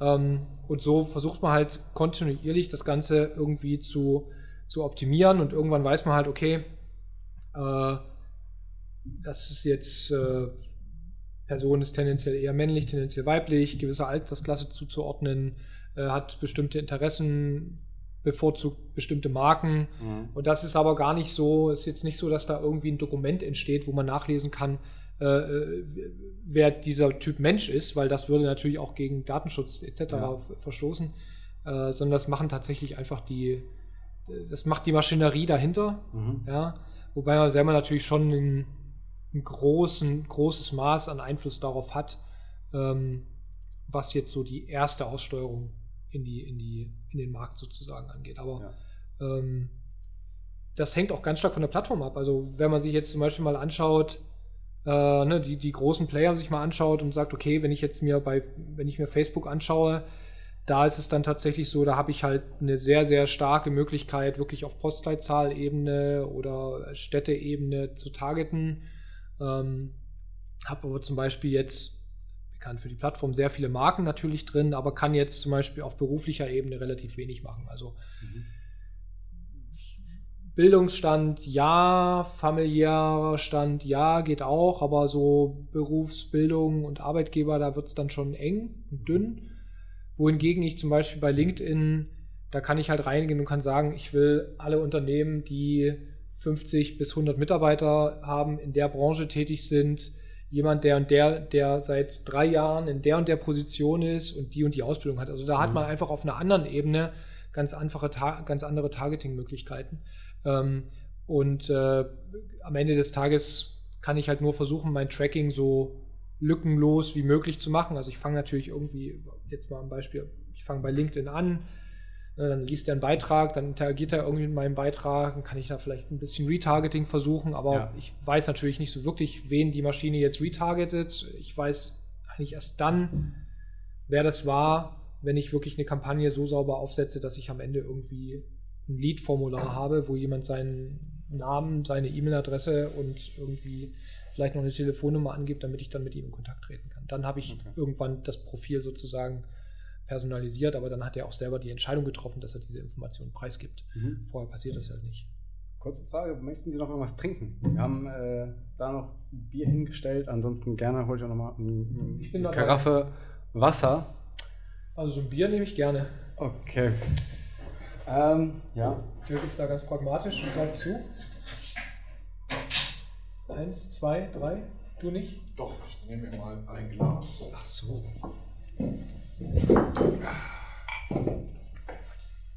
Können wir ja als kleine Werbepause cutten. Ja, ähm, das ist Augustino. Achso, ich sehe. Okay. Ich trinke aus der Flasche. Das ja, ja, okay. erstmal ja.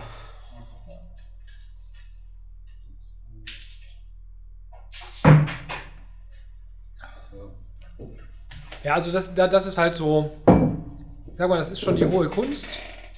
Das kann man auch wirklich auf die Spitze treiben. Ähm, also das ganze Thema, wie, ich sage immer, was, was kippt man oben in den Funnel rein und was kommt unten bei raus. Und da gibt es natürlich ganz viele unterschiedliche Ebenen dazwischen. Ähm, aber irgendwann ist da auch so eine Art eine Art Grenznutzen irgendwie erreicht, ja, finde ich. Ja. Ähm, es gab auch mal eine, eine, oder es gibt eine Dokumentation ja auch auf Netflix. Ja. Ich habe mir das mal angeschaut und es ist ja irgendwo dann auch, das ist ja auch dieses, dieses Thema gläserner Mensch. Ähm, das haben Sie auch eben irgendwo gesagt, wir können gar nicht mehr so wirklich steuern, ja. wo wir zum, zum Konsum auch angeregt werden, weil ja alles ja. irgendwo gelenkt wird. Die zeigen das ein bisschen überspitzt, aber kann man sich das so wirklich so vorstellen? Also ist es so, dass man auf Basis von Verweildauern auf Anzeigen etc. etc. wird ein Profil von einem erstellt und die Anzeigen oder die, die ganze, diese ganze Newsfeed, ich finde es bei Instagram auch erschreckend, mhm. wird auf diesen temporären Konsum ja. angepasst, aber man kriegt dann nur noch das. Und es gibt ja dann auch irgendwo gezielt Maßnahmen, um die, um die Leute länger am, am Handy zu lassen, weil man ist ja selber irgendwo das Produkt in der Hinsicht, ja. Also, ich weiß nicht, hast du es gesehen? Nee, ich, ich, ich dachte auch, guck's dir mal an und dann dachte ich so, ah, das ist jetzt alles wieder so. Es ist schon ein bisschen überspitzt. Ja, so zugespitzt und es hatte apokalyptische Züge und es gibt da bestimmt auch schreckliche Phänomene und so, aber Herrgott, es ist einfach nur eine visuelle Information. Ich meine, ich muss das ja jetzt nicht kaufen und es foltert mich jetzt auch keiner oder so. Weißt du, es ist, ein, es ist einfach nur, was auf dem Handy passiert. Mehr halt auch nicht. Ähm, so, äh, weißt du? Ja, ja, klar. Also, ich kann da auch Nein sagen. Ich muss das Handy ja auch nicht anmachen. Schon, aber. Aber also so, die, die, die, ich, ich konsumiere ja da auf Instagram zum Beispiel. Okay, was ist für mich eigentlich der Mehrwert auf Instagram? Es sind eigentlich visuelle Informationen, die mich irgendwie bereichern. Also es sind Bilder von meinen Fotos, es ist ein netter Vorschlag, geh mal da essen, das sieht schön aus, oh, toller Urlaubsort, surfen würde ich auch mal gerne. Ähm, okay, zwischendrin kommt Werbung weil die Plattform muss auch irgendwo von leben. Also ich meine, hm, äh, und das ist halt ihr Geschäftsmodell, dass mir jedes fünfte Bild ist Werbung. Mhm. Hey, wenn ich es nicht will, dann gehe ich da halt nicht hin oder so. Also ich werde mich jetzt nicht beschweren, dass diese Werbung, aber verdammt nochmal, also es ist zu persönlich. Also das, nee, also nee, sorry, das ist jetzt zu persönlich. Ja. Also sorry, ich ziehe es jetzt mal ein bisschen ins Lächerliche, ja. aber mal ein bisschen cool down oder so. Ich meine, ja, dass, dass dich jetzt nicht Haarfärbemittel für 50-jährige Damen irgendwie interessieren, ist auch irgendwie selbstverständlich oder so. Äh, ja, warum auch? ja, ja, genau. Äh, weil du es deiner Mutter kaufst oder so? Also, man, da wollte ich erst schon so ein bisschen darauf eingehen. Also, es ist schon ein teilweise verqueres Verständnis in der breiten Bevölkerung da, was diese Plattform angeht. Mhm. Ähm, also zum einen, also will das jetzt nicht, will da jetzt keine philosophische Diskussion draus machen oder ähm, das in die Richtung lenken, aber es ist natürlich schon so, dass, dass also es gibt unterschiedliche Dimensionen. Also das erste Thema ist das Thema Medienkompetenz, mhm. ähm, das wir ja schon seit vielen Jahren haben und wo man schon sich mal die kritische Frage stellen kann, ähm, sind gewisse Generationen von der Verfügbarkeit, von der reinen Verfügbarkeit von Medien nicht irgendwie überfordert. Ohne dass sie es jetzt bewusst merken. Mhm. Ähm, das, das zum einen, also dieses, dieses Verständnis dafür zu entwickeln, wie man so eine Plattform auch selber gestalten, Schrägstrich manipulieren kann. Geht, das geht ja. Wenn ich das will, kriege ich das ja hin. Ja. ja. Ähm, dann gibt es ja auch so Experimente, wo man mal sagt, so, okay, wie viel Geld wärst du bereit zum Beispiel für, für Facebook zu zahlen? Oder wie viel Geld wärst du bereit, um äh, dein, dein Twitter-Account nach wie vor irgendwie aufrechtzuerhalten? Oder irgendein Tick oder whatever, egal. Und dann, und dann ist halt irgendwie immer die Antwort, hä, wieso? Ja, ich will doch kein Geld dafür bezahlen. Ja? ja. Und die, ich glaube, die wenigsten Leute sind sich wirklich bewusst, dass die Währung, mit der man bezahlt auf diesen Plattformen, das ist halt einfach das ist das, was du mit deinem Finger eben auf diesem Touchscreen machst. Ja? ja. deine Interaktion mit der Plattform, dein Input in die Plattform, ja, dein Like hier, dein Like da, dein Profil, deine Daten. Das ist das, mit dem du die bezahlst. Und auch nur deswegen sind diese, diese Unternehmen so exorbitant viel wert, weil sie mhm. eben diese Daten haben in strukturierter, äh, in extrem strukturierter Form und genau wissen, was sie damit auch, ähm, auch anrichten können. Das, was jetzt das Social Network zeigt, ist natürlich ähm, ich, ich, finde, ich finde den Film gut. Ich, ich finde, er zeigt es schon sehr, sehr deutlich, was geht. Mhm. Ähm, ich stelle diesen Film auch nicht wirklich in Frage oder diese Dokumentation in Frage, äh, weil ich einfach auch selber aus der Vergangenheit weiß, was geht. Ja? Mhm. Ähm, aber da ist es zum Glück dann immer noch so, dass es eben moralische Grenzen gibt. Mhm. Äh, und das wird ja in dem Film auch gezeigt, dass da natürlich gewisse Menschen irgendwann zu, an, an den Punkt kommen und sagen, okay Leute, nee, so bis hierhin und nicht weiter und dann halt äh, aus dieser ganzen Geschichte halt auch aussteigen. Ähm, aber ja, es ist scary und ja, ich glaube, die Technologie könnte noch ganz, ganz andere Dinge tun. Ja. Und macht es, glaube ich, auch, ohne dass wir es wirklich mitbekommen. Von daher, ja. ob das immer alles so Zufall ist, ähm, aber geht es ja jetzt nicht irgendwie darum, irgendwelche wüsten Theorien irgendwie in den Raum zu stellen. Aber wie gesagt, die Technologie, die heutzutage da ist und die Algorithmen, die heutzutage da sind, sind verdammt gut und ich glaube, dass wir sie oft unterschätzen. Aber wir unterschätzen auch die Fähigkeit, die wir selber theoretisch hätten, diese Plattform für uns so zu gestalten, dass sie uns wirklich einen Mehrwert bieten. Das Bewusstsein ist halt, glaube ich, nicht da. Weil wenn ich jetzt überlege, wie gehe ich auch mit diesem Medium um, ich lasse mich natürlich auch von diesen Videos, die dann irgendwo auf meine, auf meine, auf meine Aufmerksamkeit gepolt sind, lasse ich mich halt auch hinreißen. Ich gucke dann auch immer, wenn mir jetzt da zehn Katzenvideos gezeigt werden, dann gucke ich die halt auch. Ja gut, aber das ist ja, da muss man einfach mal eins und eins zusammenzählen. Ich meine, die, ja. die, die, die, diese Plattformen spielen halt mit ganz normalen menschlichen Trieben, ja. die wir aber so einfach gar nicht bemerken oder gar nicht so wirklich bewusst wahrnehmen wollen.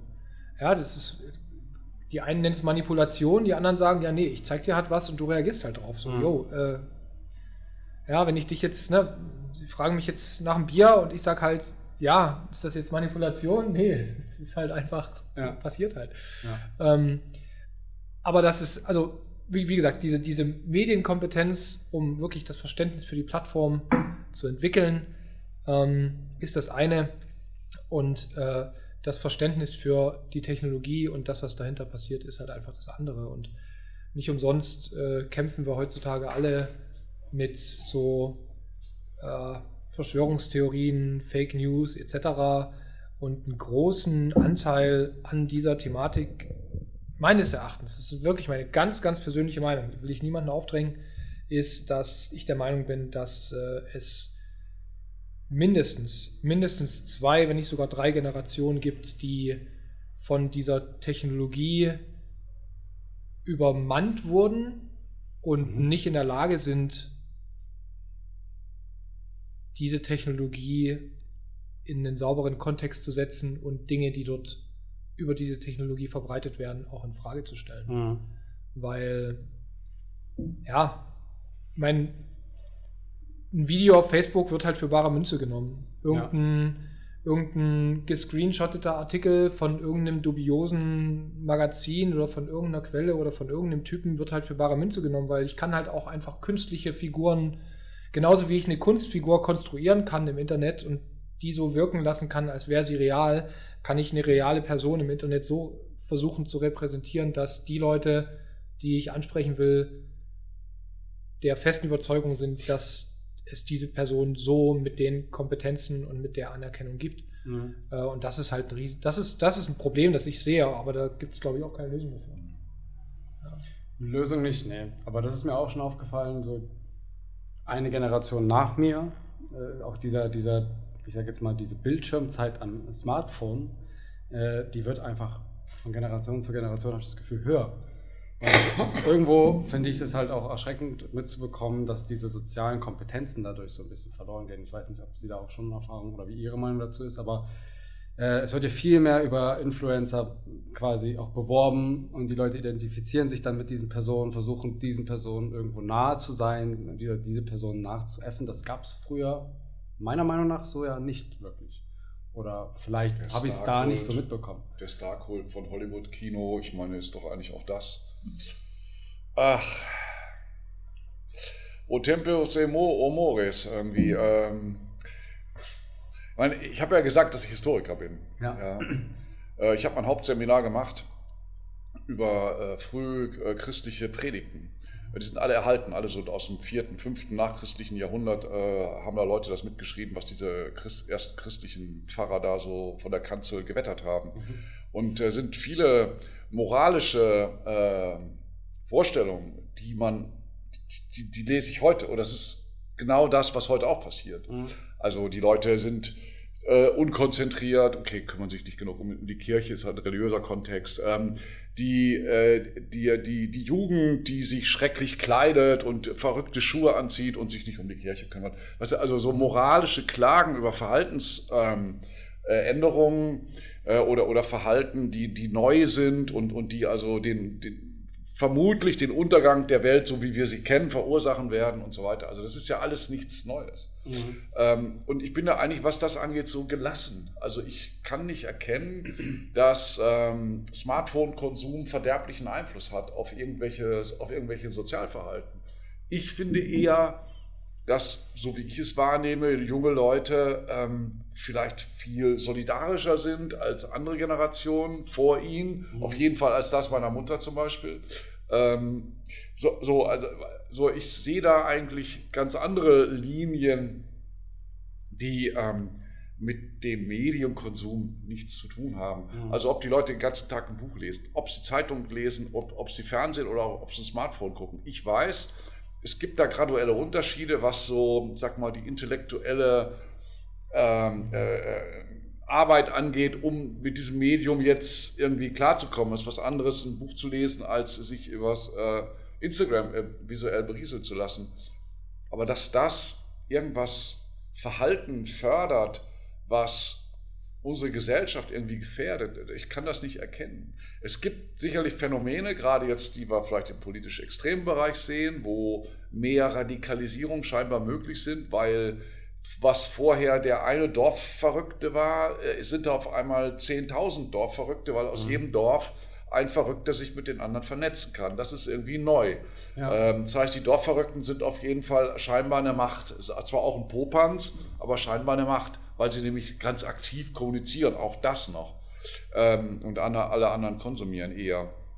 Ja, sowas sieht man schon, aber ich bin eigentlich irgendwie da relativ äh, gelassen. So, also ja, es gibt ja dieses, es gibt ja dieses, äh, diesen, dieses klassische Bild oder diese klassische Geschichte, ähm, wenn man mal 30 Jahre zurückblickt oder 20 Jahre reichen ja zurückblickt und mal sich die Frage stellt, wie haben sich die Menschen früher zum Beispiel in der Bahn oder U-Bahn verhalten mhm. äh, und mal ein Foto von da nimmt und dann ein Foto von heute nimmt, dann gibt es natürlich einen krassen Unterschied, nämlich früher haben die Leute halt in die Zeitung geschaut, heute schauen sie alle in ihre Smartphones mhm. äh, und da gibt es dann immer so diese, diese Diskussion zwischen der der Mutter, die oder dem Vater, der halt seine Zeitschrift irgendwie äh, vor Augen hat äh, und auf der anderen Seite dann eben den, den Jungen oder die junge äh, Dame, die dann eben auf ihr Smartphone schaut. Aber wie Dirk schon gesagt hat, es ist am Endeffekt ist es geht um Konsum und ob der Konsum jetzt auf einem gedruckten Papier stattfindet mhm. oder über ein, ein Display stattfindet, ist am Ende des Tages völlig egal. Das Resultat ist das gleiche. Mhm. Ja, ähm, okay, klar, die Dimensionen haben sich geändert, die Vielfalt hat sich geändert, zum Glück, ja. Heute findet halt irgendwie jeder so das, was er irgendwie braucht und was er gut findet. Äh, das zeigt ja auch die, die äh, ja, wie sich die Gesellschaft entwickelt, dass sie natürlich eben auch ja, viel toleranter geworden ist im Vergleich mhm. zu früher. Ähm, äh, das, das kann man schon, glaube ich, behaupten, dass ja, soziale Medien und die Verfügbarkeit von Informationen äh, das entsprechend fördern. Und das geht ja noch viel weiter. Also wir sind da ja meines Erachtens immer noch ganz am Anfang. Genau. Also gerade wenn man jetzt zum Beispiel mal schaut, ähm, also vielleicht, vielleicht hole hol ich mal kurz ein bisschen aus. Ne, der, der, der Bruder von meiner Frau ist ähm, ähm, Ontologe. Ähm, und äh, habe ich das richtig gesagt? Was, äh, du meinst, das ist jetzt erst Wortforscher? Ontologist, genau, Wortforscher, genau. Mhm. Wortforscher. Ist das das Deutsche? Äh, Gibt es, glaube ich, gar nicht so, aber es ist ein Te Teilbereich der Linguistik, der Sprachwissenschaft, okay. ne? darum geht es. Naja, auf jeden Ontologie, Fall. Äh, ja. Genau, Ontologie. Und ähm, wollte ich jetzt gerade hinaus? Du wolltest den Bruder irgendwie. Ja, ja, genau. Ich wollte Danny kurz. Ja, genau. Ach so, genau. Ja. So, und ähm, der hat äh, in Deutschland ist er oder weltweit ist er stark involviert in dieser Wikipedia, Wikimedia-Szene mhm. und hat sich jetzt so eine neue Aufgabe äh, gemacht, im Prinzip die Verfügbarkeit von Informationen von der Sprache loszulösen. Das heißt, okay. Nachrichten, Informationen werden nicht mehr in Form von Text irgendwo abgelegt mhm. und stehen dann eben in Deutsch, Englisch, Spanisch, Französisch, Italienisch, wie auch immer Sprache zur Verfügung, sondern sie werden in einer abstrakten Art, Art und Weise abgelegt. Ich sage jetzt mal mit Nullen und Einsen und einer endlosen Tabelle, wo das System dann in der Lage ist, eine Information wie heute hat es in Stuttgart nicht geregnet, von jetzt auf gleich in alle Sprachen der Welt sozusagen auszugeben. So, warum sage ich das? Der Punkt ist der, wir sagen, also ne, ich habe ja gerade gesagt, wir haben eine Informationsflut. Wir haben wahnsinnig viele Informationen, ne, keine Ahnung, die Zahlen kann man im Internet nachlesen, wie viele Videos auf YouTube hochgeladen, wie viele Blogbeiträge veröffentlicht werden, wie viele Tweets abgesetzt werden, etc. Aber in Zentralafrika ist niemand in der Lage herauszufinden, also wenn er nicht Englisch spricht, ist er nicht in der Lage herauszufinden, was zum Beispiel in Europa oder Amerika gerade passiert. Mhm. Und andersrum genauso. Weil die Information, also die Nachrichten, klassische Nachrichten, klassische, ne, hier Stuttgarter Zeitung, Stuttgarter Nachrichten, so Spiegel, FAZ, whatever, die werden halt nur in einer Sprache veröffentlicht. Wenn es hochkommt, werden sie in Deutsch und Englisch veröffentlicht. Mhm. Aber sie werden eben nicht in Suaheli, sie werden nicht in Chinesisch, sie werden nicht in, äh, äh, äh, in welcher Sprache auch immer veröffentlicht. Das heißt, wenn der Mensch nicht sich selber die Fähigkeit angeeignet hat, andere Sprachen zu verstehen, mhm. wird es in Zukunft schon so sein, dass die Technologie dieses Problem löst. Erste Ansätze sehen wir jetzt mit so Plattformen wie DeepL oder Lingui, wo ich ganze Texte reinkippen kann und mir übersetzen kann und die Ergebnisse sind erstaunlich gut. Ja. Nur auch hier ist es natürlich so, dass wir erstmal mit den Sprachen anfangen, die natürlich weltweit die größte Verbreitung haben. Aber wenn wir irgendwann mal an dem Punkt sind, dass wir in der Lage sind, alle Informationen auf der Welt in theoretisch, werden wir natürlich nicht können, weil das geht ja gar nicht, ist ja undenkbar. Äh, aber wenn wir theoretisch in der Lage wären, Informationen zu einem Thema aus allen Ländern auf der Welt zusammenzufassen und für uns irgendwie zu verarbeiten, mhm. dann hätten wir ein ganz anderes Bild von, von der Nachrichtenlage oder von politischen Ereignissen. Also ich meine, das, was jetzt zum Beispiel in USA im Kontext mit Donald Trump passiert ist, rund um die Wahlen, ist natürlich total, also das, was hier angekommen ist, ist natürlich medial verfälscht. Ja. Weil wir die echten Diskussionen, die in den USA stattfinden, die könnten wir theoretisch lesen, weil wir sind der englischen Sprache mächtig, aber mhm. sie finden den Weg gar nicht zu uns, weil wir jetzt nicht den Illinois, die Illinois Post lesen, sondern was, wir lesen vielleicht Washington Post, wir lesen vielleicht New York Times, wir lesen vielleicht irgendwie noch zwei, drei andere Magazine in den USA. Oder aber die Nachrichten, die hier dann Oder gar nicht. Und die Oder gar nicht. auch so, wie es ihnen dann Genau. Passt. Und ähm, das ist halt genauso das wie mit den großen Plattformen. Es kommt immer darauf an, wie ich das für mich filtere und wie ich das für mich interpretiere. Aber die Verfügbarkeit von Informationen und die Verfügbarkeit von Wissen, ähm, da ist noch ein weiter Weg dahin, dass wir sagen können, jeder Mensch auf der Welt hat Zugang zu allen Informationen, die mhm. da draußen irgendwie da sind. Aber wir können ja auch gar nicht so bewerten, wie, wie weit die verfälscht werden, oder? Also jetzt bestes Beispiel in China da gibt es ja gar keinen Zugang zu Facebook, weil das ja automatisch auch vom Staat irgendwo restriktiv verboten wird. Genau. Diese Informationsfluss. Da ja. wird ja quasi nur das, was das Land sagt, ist Klar. die wahre Münze ja. sozusagen. Und so, ich weiß nicht, wie das, ob man, ob man das so general, äh, generalistisch auch sagen kann, dass ja auch, ähm, also man ja die mediale Macht, das ist ja, ist ja unvorstellbar, was ein Einfluss quasi, so ein, so ein Beitrag ja. ähm, auch auf, auf ganze Menschenmassen haben kann. Ja. So, und wie man da auch die Leute quasi lenken kann, indem man halt irgendwo, sage ich jetzt mal, eine Information platziert und die den Leuten dann so eintrichtert, als wäre es wirklich so gewesen. Ja, aber das ist halt, da, da muss halt jeder auch, sorry, wenn ich unterbreche, da muss halt jeder auch für sich dann raus aus der Konsumentenrolle kommen, hinein in die Produzentenrolle. Ja. Das ist ein, ne, mal ein gutes Beispiel, wieder mal ein Schlag zurück zum Thema äh, Energieversorger. Ähm, es gibt zum Beispiel einen Mythos, ähm, mhm. Dass äh, der weit verbreitet ist, dass äh, Häuser die eine Solaranlage auf dem Dach haben, von der Feuerwehr nicht gelöscht werden, wenn es brennt. Gibt es das? Ja. Oder? Ja. ja Habe ich nicht falsch wiedergegeben. Warum? So.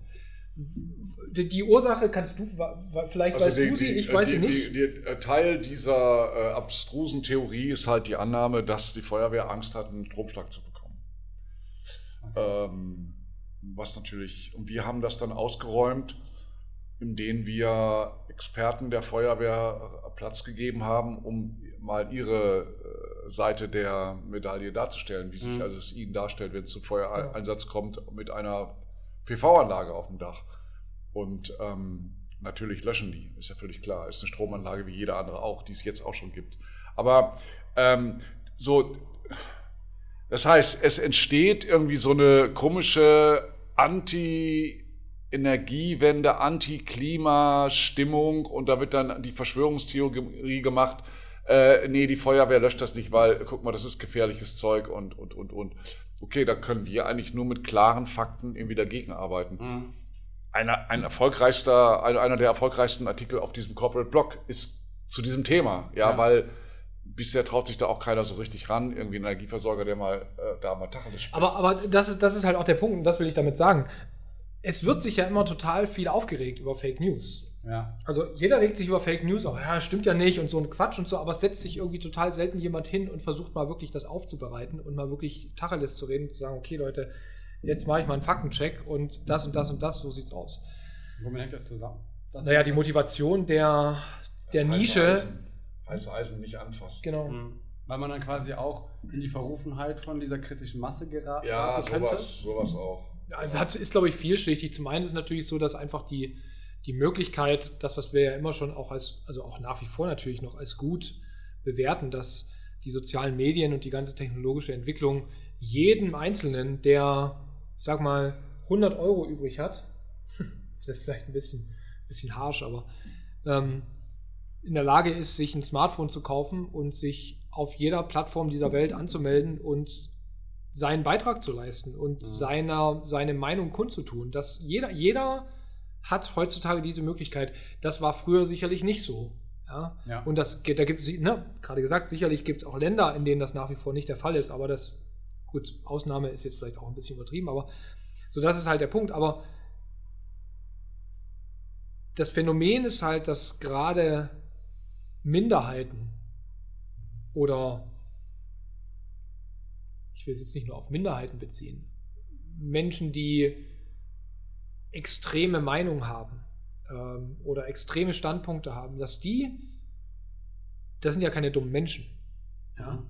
sondern das sind oftmals auch schlaue Menschen, die wissen halt genau, welche Macht sie damit haben und sie nutzen diese Macht, die sie haben. Sie nutzen nämlich die Macht, Inhalte, Texte, Videos, Bilder, frei erfundene, egal, mhm. auf diesen Plattformen zu veröffentlichen. Und weil wir eben dieses Problem haben, dass Medienkompetenz als nicht so verbreitet und relevant erachtet wird, also das Thema Medienkompetenz in Schulen, das ist ja immer noch ein Problem. Es wird immer noch nicht genug gelehrt, das wirklich zu bewerten. Mhm. Ähm, gar nicht, glaube ich. Gibt's, oder, oder gar nicht, gibt es eben halt dann einfach die, dieses Phänomen, dass ne, jemand veröffentlicht irgendwas und jemand liest das und es wird halt nicht hinterfragt. Es mhm. wird nicht recherchiert, so wo kommt denn die Aussage her? Gibt es da irgendwie eine Quelle? Nee, es wird also. Und diese, diese Dynamik, die dadurch entsteht, die machen sich eben diese, diese Gruppen, diese Gruppierungen, diese, diese, diese extremen Meinungen einfach zunutze. Ähm, und dann haben wir eben das Phänomen, dass wir so krasse Fake News-Wellen haben, die wir eben manchmal wo wir gar nicht wissen, wo kommen die eigentlich her. Ja? Mhm. Weil die Autoren meistens unbekannt sind, aber ist ja egal, steht ja im Internet. Ja. Ja. Also. Das stimmt.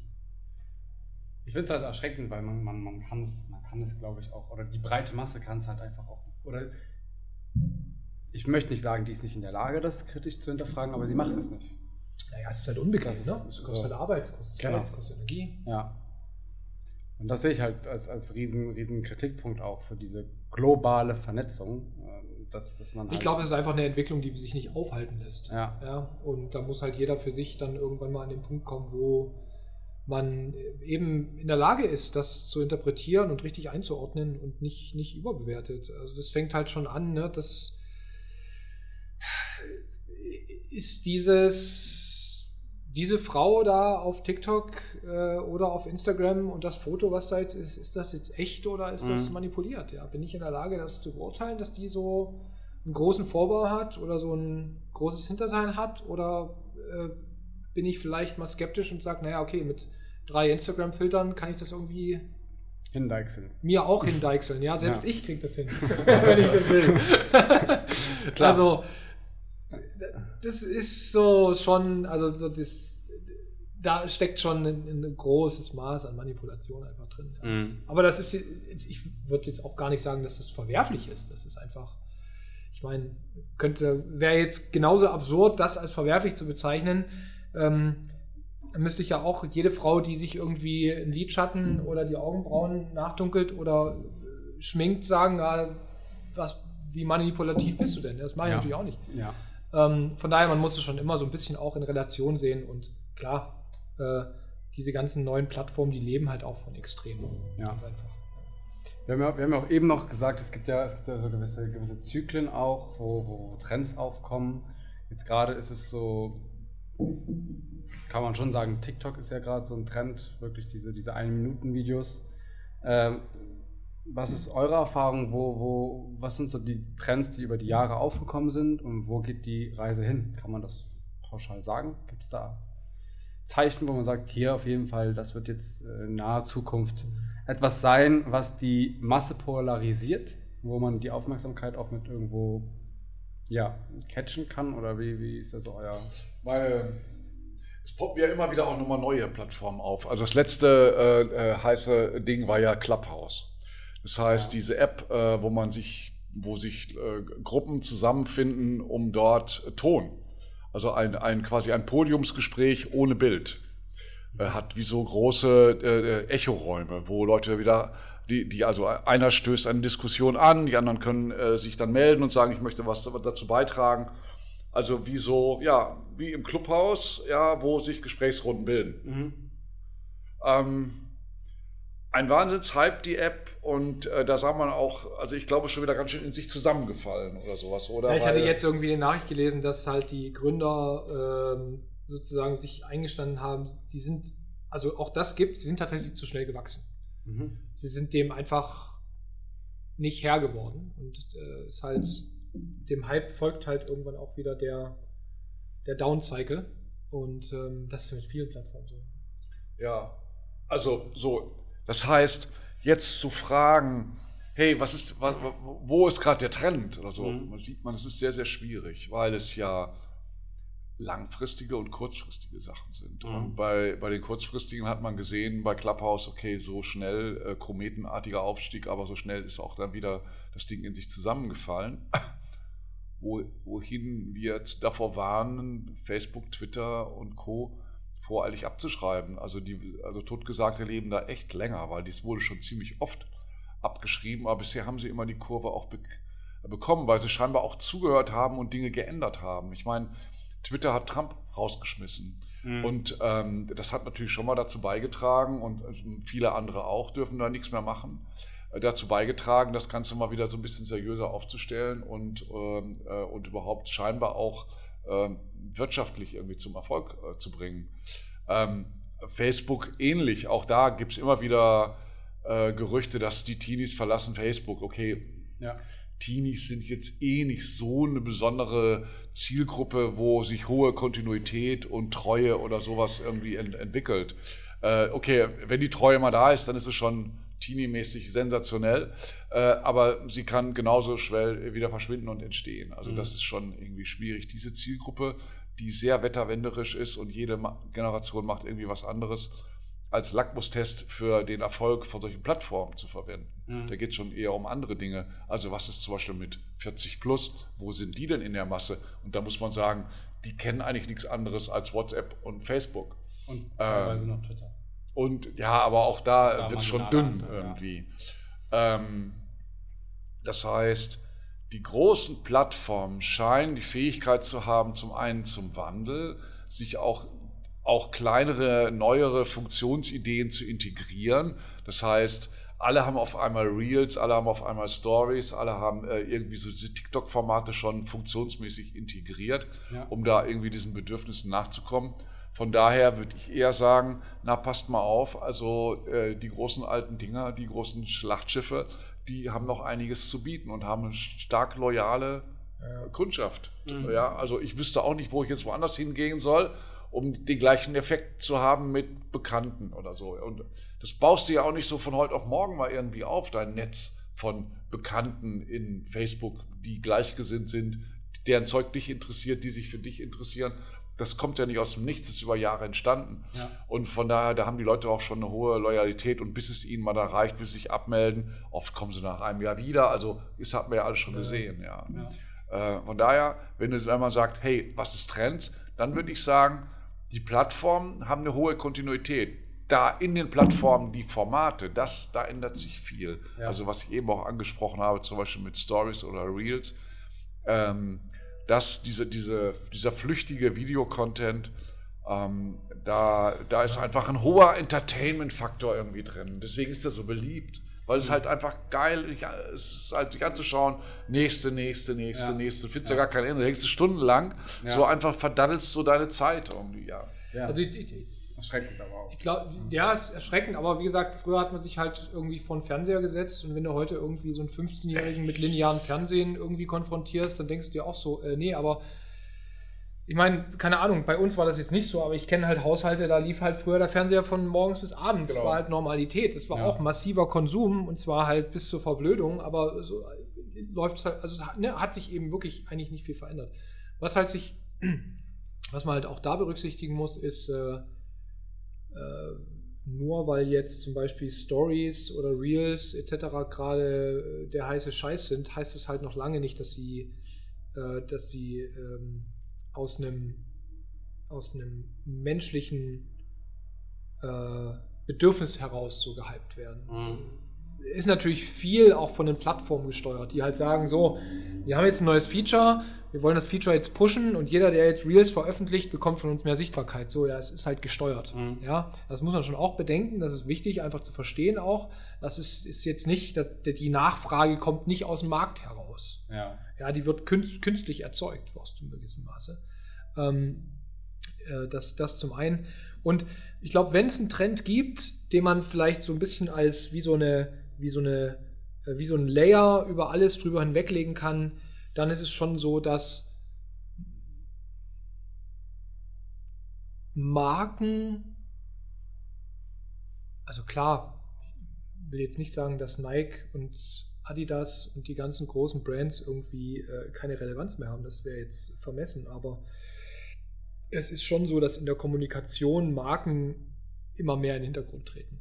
Ja, also äh, ein, ein Amantos definiert sich nicht über Amantos, sondern ein Amantos definiert sich über die Mitarbeiter und mhm. über die Mitarbeiter, die nach draußen kommunizieren. Und das zeigen auch ganz klar die Statistiken auf LinkedIn und Co., wenn du da siehst, so der, die Konsumintensität von, von ähm, Beiträgen, die wirklich von Unternehmen auf Unternehmensseiten veröffentlicht werden, haben eine ganz andere Nutzungsintensität und Konsumintensität als jetzt ein Beitrag, der zum Beispiel von dem Geschäftsführer oder von den Abteilungsleiter oder von der PR-Frau oder dem PR-Typi äh, von dem Unternehmen veröffentlicht werden. Mhm. Äh, das ist eine ganz andere Reichweite. Aber auch das ist jetzt irgendwie völlig logisch nachvollziehbar, weil ich rede natürlich lieber mit einem Gesicht und eine, eine Person als mit einem Logo. Ja. ja?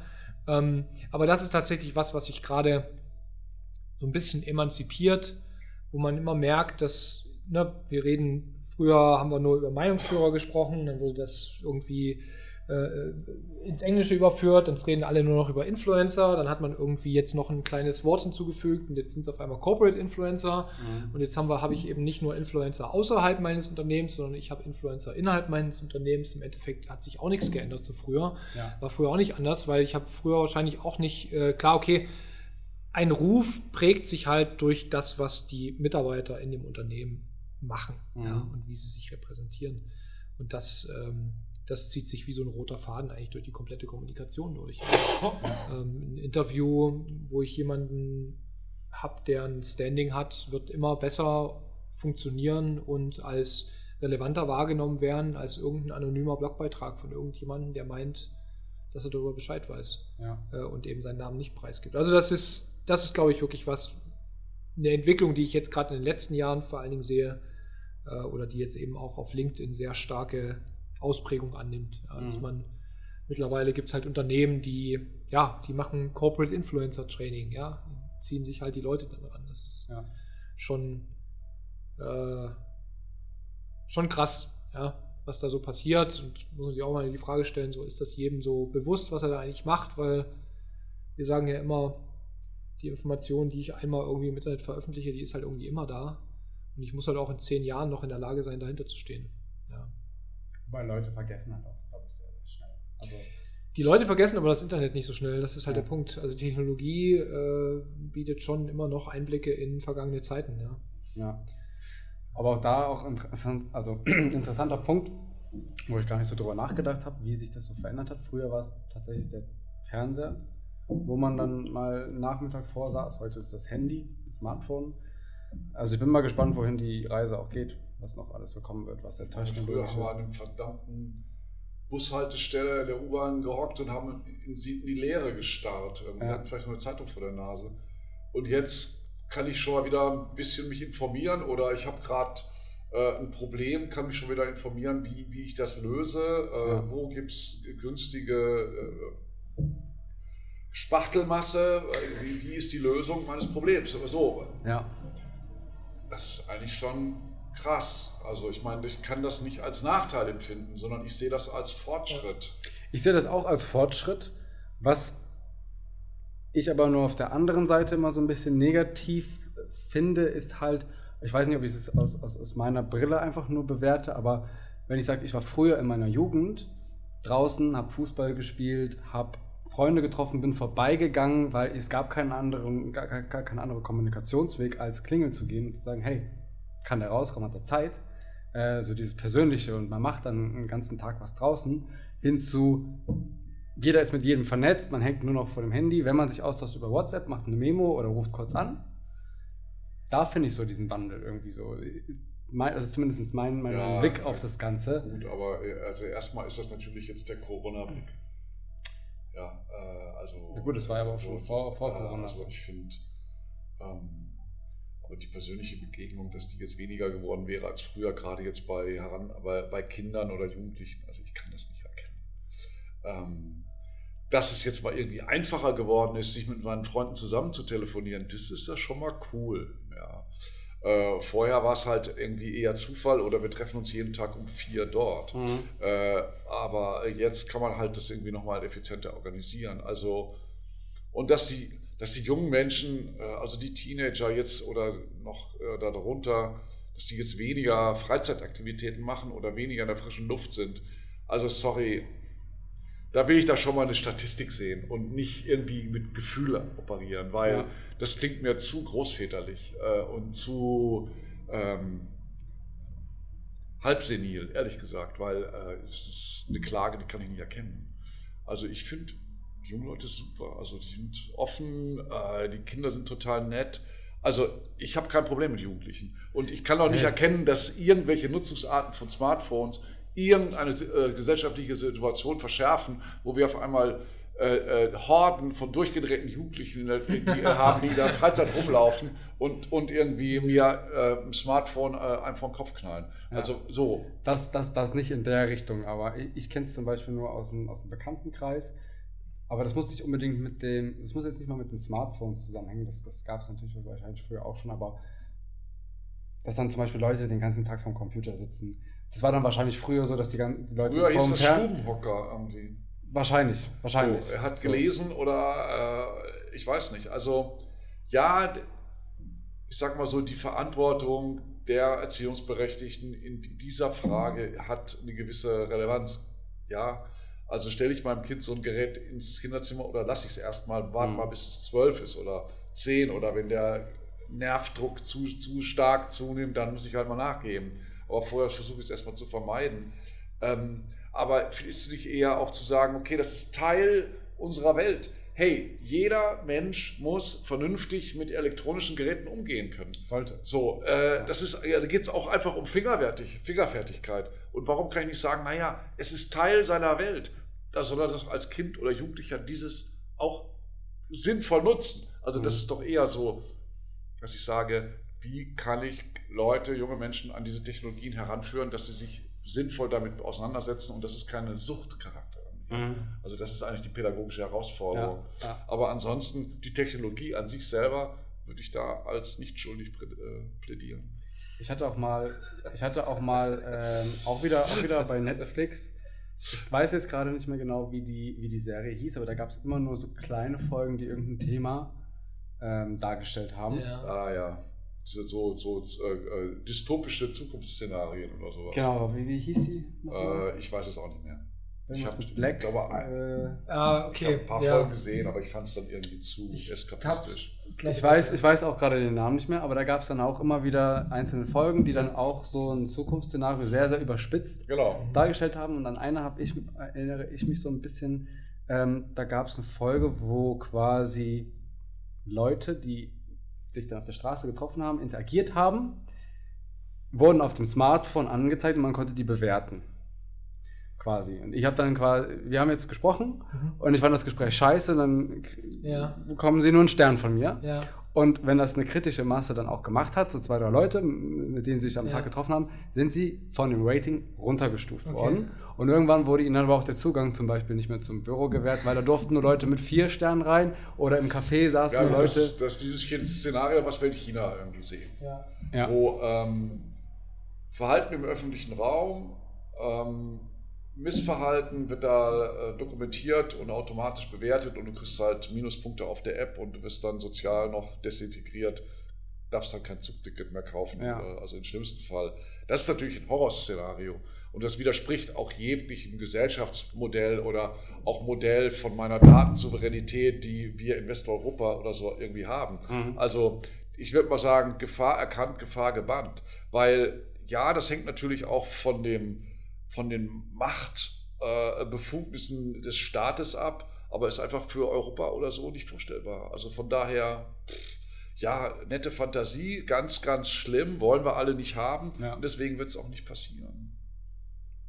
Ich hoffe. Das wäre, also wäre interessant, was dann passiert, wenn das wirklich auf Basis von Bewertungen nur noch vollzogen wird. Ja, aber ich meine, du, du formulierst ja auch ein Horrorszenario. ja, Und alleine dadurch, dass du jetzt das formulierst, das Horrorszenario, wird ja schon angedeutet, dass es Situationen sind, die, die politisch wir auf keinen Fall haben wollen. Also von daher kann man das jetzt mal als Horrorszenario irgendwie annehmen. Aber es liegt nicht in der Technologie an sich begraben, sondern es ist ein menschliches Problem, ein politisches Problem, gesellschaftliches Problem. Und deswegen glaube ich auch nicht, dass wir dahin kommen werden. Also ich bin da relativ entspannt. Ja, es gibt vielleicht Teilbereiche, wo man sagt, dass sich Menschen aus wirtschaftlicher Not, aus wirtschaftlichen Überlegungen in solche Zwänge begeben. Also das ist zum Beispiel Tracking bei Krankenversicherung oder Tracking beim Autofahren Ja. oder so. Ja, also das heißt, ich habe wirtschaftliche Vorteile, wenn ich mich tracken lasse, damit klar ist, dass ich mich gemäß des Versicherungsvertrages verhalte oder so. Ähm, aber gut, auch da kann man sagen, naja, so ganz freiwillig ist es nicht, weil wenn immer mehr das machen, die, für die, die es nicht machen, wird es dann teurer. So, äh, weißt du, also dieser Solidargedanke, der in Versicherungen auch steckt, Ja. ist dann irgendwie weg. Ähm, aber das sind so Teilprobleme. Ich finde, wir sind da, was generell die, äh, der Umfang der Digitalisierung vor allem des Staates irgendwie angeht, da müsste noch mehr passieren, weil wir, Mhm. glaube ich, einen Effizienzvorteil da irgendwie Ja. noch mal erheben können oder so. Aber das wird größere Anstrengungen bedürfen, große Investitionen, weil eins muss man auch sagen, hey, der Staat mehr oder weniger, es funktioniert. So, ja, es knirscht mal hier und da, aber mehr oder weniger tut es eigentlich ganz gut. Ja, es ist ja auch einfach immer so die Frage, ähm, nur weil diese Technologie jetzt dazu führen könnte, dass etwas Schlimmes passiert, mhm.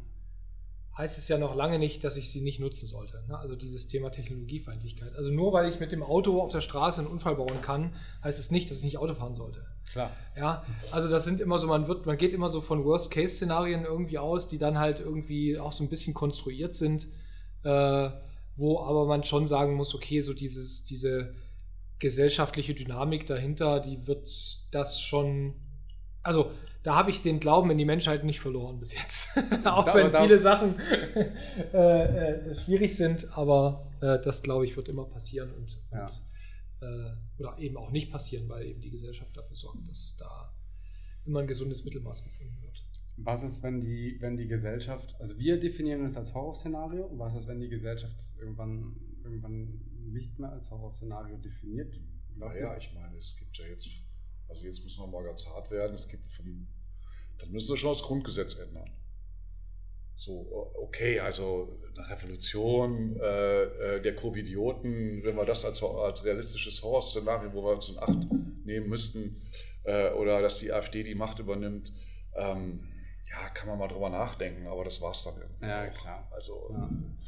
Ich meine, wenn wir nicht daran glauben, dass die Grundwerte, die in unserer Verfassung drinstehen, dass die jetzt die nächsten 50 oder 100 Jahre gelten, ich meine, gut, dann müssen wir halt mal ein anderes Fass aufmachen und dann müssen wir halt diese, diese Gesellschaft noch wehrhafter irgendwie ausstatten. Mhm. Oder äh, da geht ja noch drüber, der, der Rechtsrahmen ist ja in dem Sinne noch höher, weil es gibt die UN-Menschenrechtskonvention, wo das auch alles mehr oder weniger drinsteht. Okay, wenn wir das alles sagen, das gilt dann alles nicht mehr, na gut, dann können wir natürlich dann. Können wir eigentlich direkt den Planeten verlassen. Dann kann man es auch so. Also ja, ja, ja. Spekulieren können wir da immer noch, aber das ist zunächst mal unsere Grundüber oder meine Grundüberzeugung, dass an diesen Dingen prinzipiell nicht gerüttelt wird. Mhm. Ja, ich, es war auch nur wieder so ein prägnantes Beispiel von. von aber, aber von, weißt du, die, die, die, die Demokratie ist keine Staatsform, wo die Mehrheit alles machen kann. Ja. Sondern es gibt Minderheitenrechte und Punkt. Und wenn wir nicht mehr daran glauben, dass dieses Prinzip funktioniert, okay, dann kann man ändern wir wirklich in der populistischen Diktatur. Ja, mhm. ja also ich finde, ich bin da halt einfach auch, glaube ich, so zwischen zwei Generationen, mhm. äh, die auf der einen Seite sehr stark mit dieser Technologie aufwachsen, aber auf der anderen Seite auch, äh, wie habe ich gestartet? Mein erstes Handy war ein, was war das, Nokia, die mit dem, wo man nur Snake spielen konnte mit den Tasten. Das heißt, ich kenne es ja auch von der Pike auf gar nicht. Ich bin da ja auch mit aufgewachsen sozusagen. Und es gibt ja auch Leute, die wirklich in diese Welt von dieser, ja, von diesem, von diesem technologischen Boom reinkommen und haben ja auch gerade gesagt, die können das gar nicht richtig bewerten oder nutzen. Die kennen es gar nicht anders. Und ja. da bin ich einfach, da bin ich echt gespannt ähm, und da bin, bin ich auch nicht im Thema, was ist in der Zukunft möglich. Ja, ich glaube aber auch, dass das echt so ein, also da bin ich auch der Überzeugung, dass das, ja, das mag für die eine oder andere Generation ein Problem sein, schlimm sein, schlecht sein. Ähm, aber auch da muss man sagen, jede Generation hat irgendein Laster, um es jetzt mal etwas überspitzt zu formulieren. Ja. Und am Ende des Tages haben wir halt in unserem Alltag nicht nur eine Generation, die das den Alltag prägt, sondern wir haben wie viele haben wir immer so parat? Fünf, sechs? Was? Generationen? Äh, ach so, ja, das wird natürlich immer mehr. Ja. ja vorher hatten wir immer drei, aber genau, jetzt sind es ja schon, also normalerweise sind es ja 30 Jahre pro Generation. Aber man kann schon fast sagen, dass eigentlich vier jetzt fast schon Okay, also, ne, und, und ich glaube, das tangiert sich irgendwie auch aus. Mhm. Also die, der vermeintliche Überkonsum von Medien in der, in der jungen Generation jetzt äh, wird sich wahrscheinlich in der Generation danach wieder vielleicht ins andere Extrem genau. umschlagen. Genau. Ähm, das hat man ja in vielen Bereichen irgendwie so. Dass man so auf, äh, auf Smartphone wieder komplett verzichtet oder. oder nee, das glaube ich, das wird das sicherlich nicht wieder weggehen. Aber, ähm, dass man Smartphone-freie Räume hat und mhm. dass Smartphone-Konsum gesellschaftlich ein bisschen geächtet wird. Genau. Glotzt nicht immer auf das Ding, gib mir mal lieber einen Kuss oder so. Weißt du, äh, ja, also ja. Äh, oder, oder dass so Bewegungen entstehen, wo, wo dann sagt, jetzt gehen wir wieder raus in die Natur und sitzen zusammen Schlagerfeuer und äh, singen und musizieren äh, oder braten unsere Wurst drauf. Ähm, ja, hey, also ja. das kann schon wieder mal sein. Wieder auch nicht von allen, weil die Gesellschaftsmilieus, kann man ja vielleicht auch sagen, differenzieren sich irgendwie noch weiter aus. Ja. Mhm. Ähm, weil wir uns das leisten können, also weil es, die Mittelschicht ist riesig, irgendwie so. Also, ne? ja. Ähm, das weiß aber niemand. Auch dort werden wir schon unsere Werbebotschaften platzieren. Sehr schön. Okay. Ähm, ja, wir können, wir können den Podcast natürlich noch ellenlang weiterführen. Es gibt noch viele Themen, die man auch detaillierter vertiefen kann. Ja. Ähm, aber auch mit Blick auf die Uhr muss ich so ein bisschen auch auf das Zeitfenster achten. Ähm, gibt es vielleicht noch Themen, die, die ihr oder ein, ein, Thema, was ihr anschneiden wollt, ähm, wo man, wo man, ja, vielleicht auch jetzt in der Medienwelt wenig Gehör findet, wo ihr sagt, hey, das ist was, was, was, was man, worum man sich mal Gedanken machen soll. Ähm, gerade auch im Punkt Kommunikation nach außen ich mache ja auch gerade meine Masterthesis in dem Bereich und, und ähm, ja, es gibt da ja wirklich massenhafte Channels, Tools, wo ich mich auch gerade erst noch am Einlehnen bin, irgendwo in der Richtung. Ich meine, mein Lebensmotto ist, man muss halt einfach neugierig bleiben und sich auf neue Sachen einlassen. Mhm. Und selber gucken, was, wie kann man das für sich nütz, nützlich machen. Also, ähm, das ist auch wie, so, so gehen wir eigentlich immer die, an die Sache ran. Also, nicht, vielleicht ist es zu hart zu sagen, Embracing Innovation oder so? Ist Nö, ist nicht zu hart. Ganz im nee, Gegenteil. Also es ist natürlich schon diese ständige Neugier, einfach die. Ja, also wenn man das jetzt vielleicht so, so ein bisschen zum Abrunden auch sagt, ich glaube, dass wenn ich, wenn ich eine Eigenschaft empfehlen würde, und zwar jedem da draußen, der irgendwie in der heutigen Gesellschaft und im heutigen äh, ja, Dasein irgendwie was, was, was bewegen möchte oder sich wohlfühlen möchte, dann ist es, glaube ich, wirklich so diese, ja, diese Technologieoffenheit, so nicht dieses Verschlossene, sondern wirklich, hey, da ist was Neues und also das haben wir immer so gemacht, ne? Wir haben uns immer drauf gestürzt. Ja. Und äh, ja, Thema Clubhaus. Ich habe mich da auch drauf gestürzt. Ich fand es total geil mhm. und ich habe da auch mit meinen Kunden darüber gesprochen und wir haben da Dinge versucht und auch gemacht und ja, okay, jetzt ist es wieder so ein bisschen vom Erdboden verschwunden, aber man nimmt halt irgendwie diesen, diesen Drive irgendwie auch mit und man lernt trotzdem irgendwie immer was dazu und man findet ja dann doch auch mal neue Menschen oder lernt neue Menschen kennen über diese Plattform. Genau. Ähm, und es ist jedes Mal irgendwie, irgendwie neu und irgendwie spannend. Und ja, es hat auch natürlich schon so ein, ich meine, nicht umsonst funktionieren die Plattformen so gut, weil sie natürlich genau wissen, welche Trigger sie mhm. auslösen müssen. Das hat schon alles so einen gewissen Suchtfaktor auch. Ähm, aber ich glaube, dass so, wie gesagt, diese, diese Offenheit gegenüber neuen Technologien, die kann einem nur, nur weiterhelfen, ja, mit ja. dem entsprechend kritischen Blick. Ja, mhm. Das ist definitiv so. Ja. Und damit haben wir auch echt immer, also ich sage auch immer so, kann ja nicht sagen, ob Facebook, klar, okay, kann ich dir sagen, ob Facebook morgen noch da ist? Ja, Facebook ist morgen noch da, ja, so. Muss man keine Glaskugel irgendwie haben, aber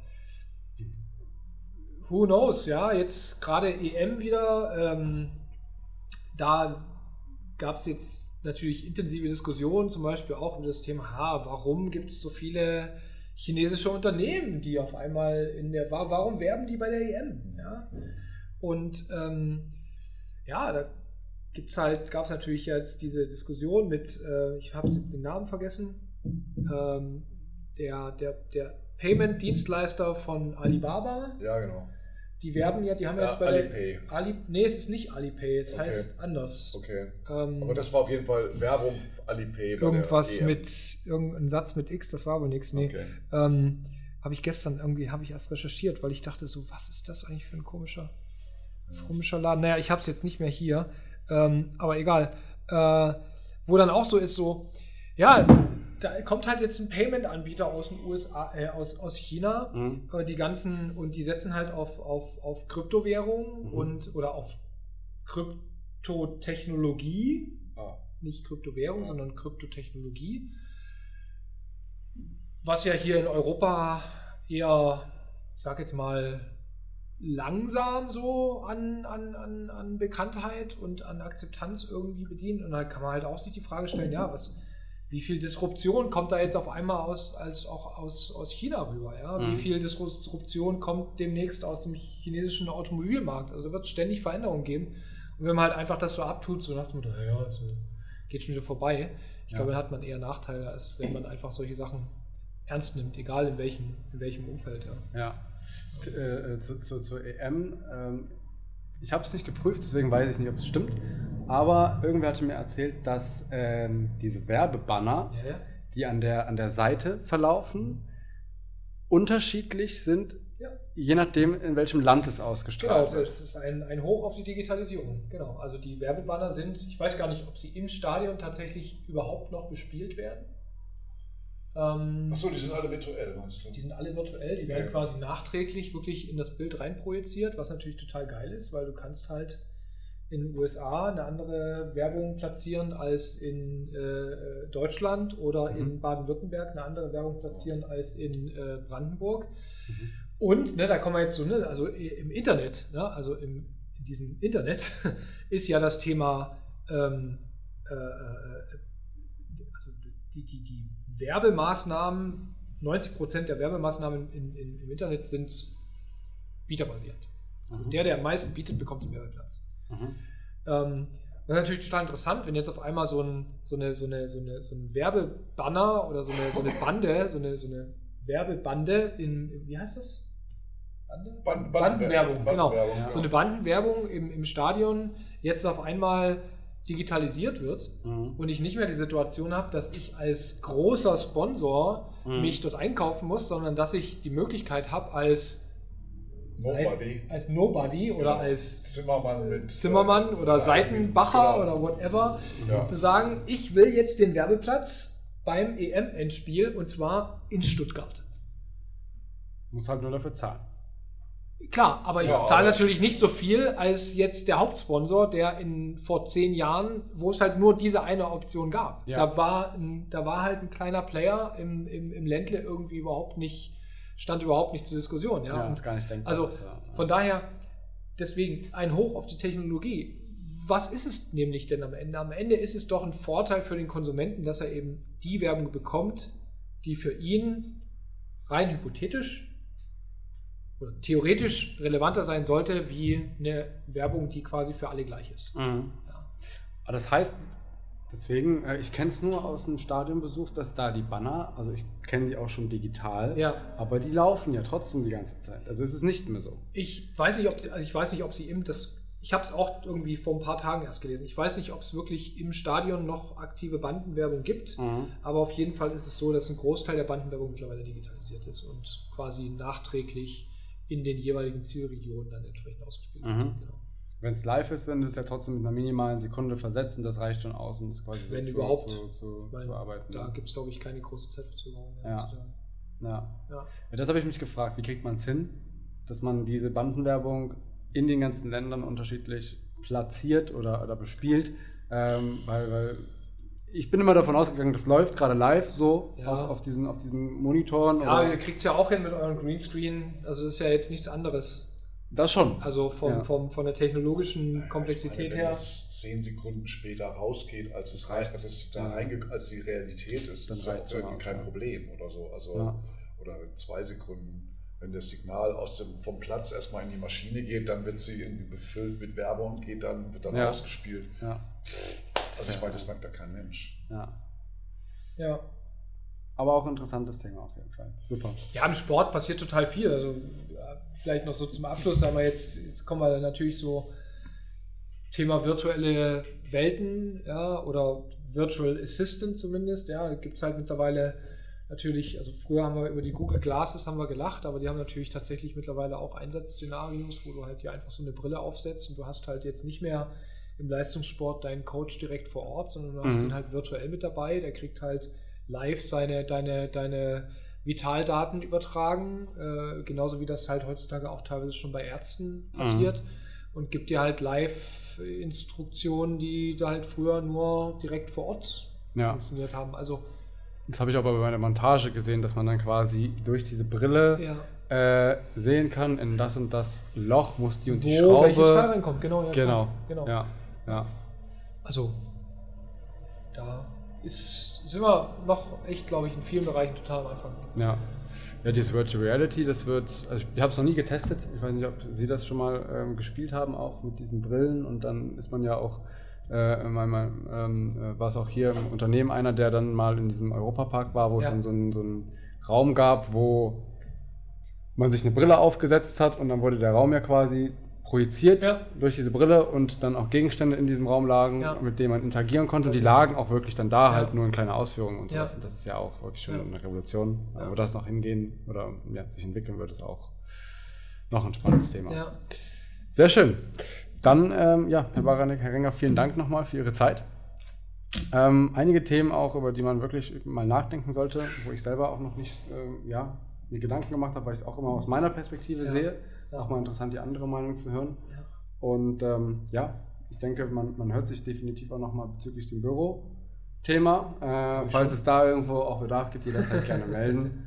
Und ja. Ähm, ja, hat mich voll gefreut, dass Sie da waren. Super, vielen Dank. Danke. Danke für die Einladung. Gerne.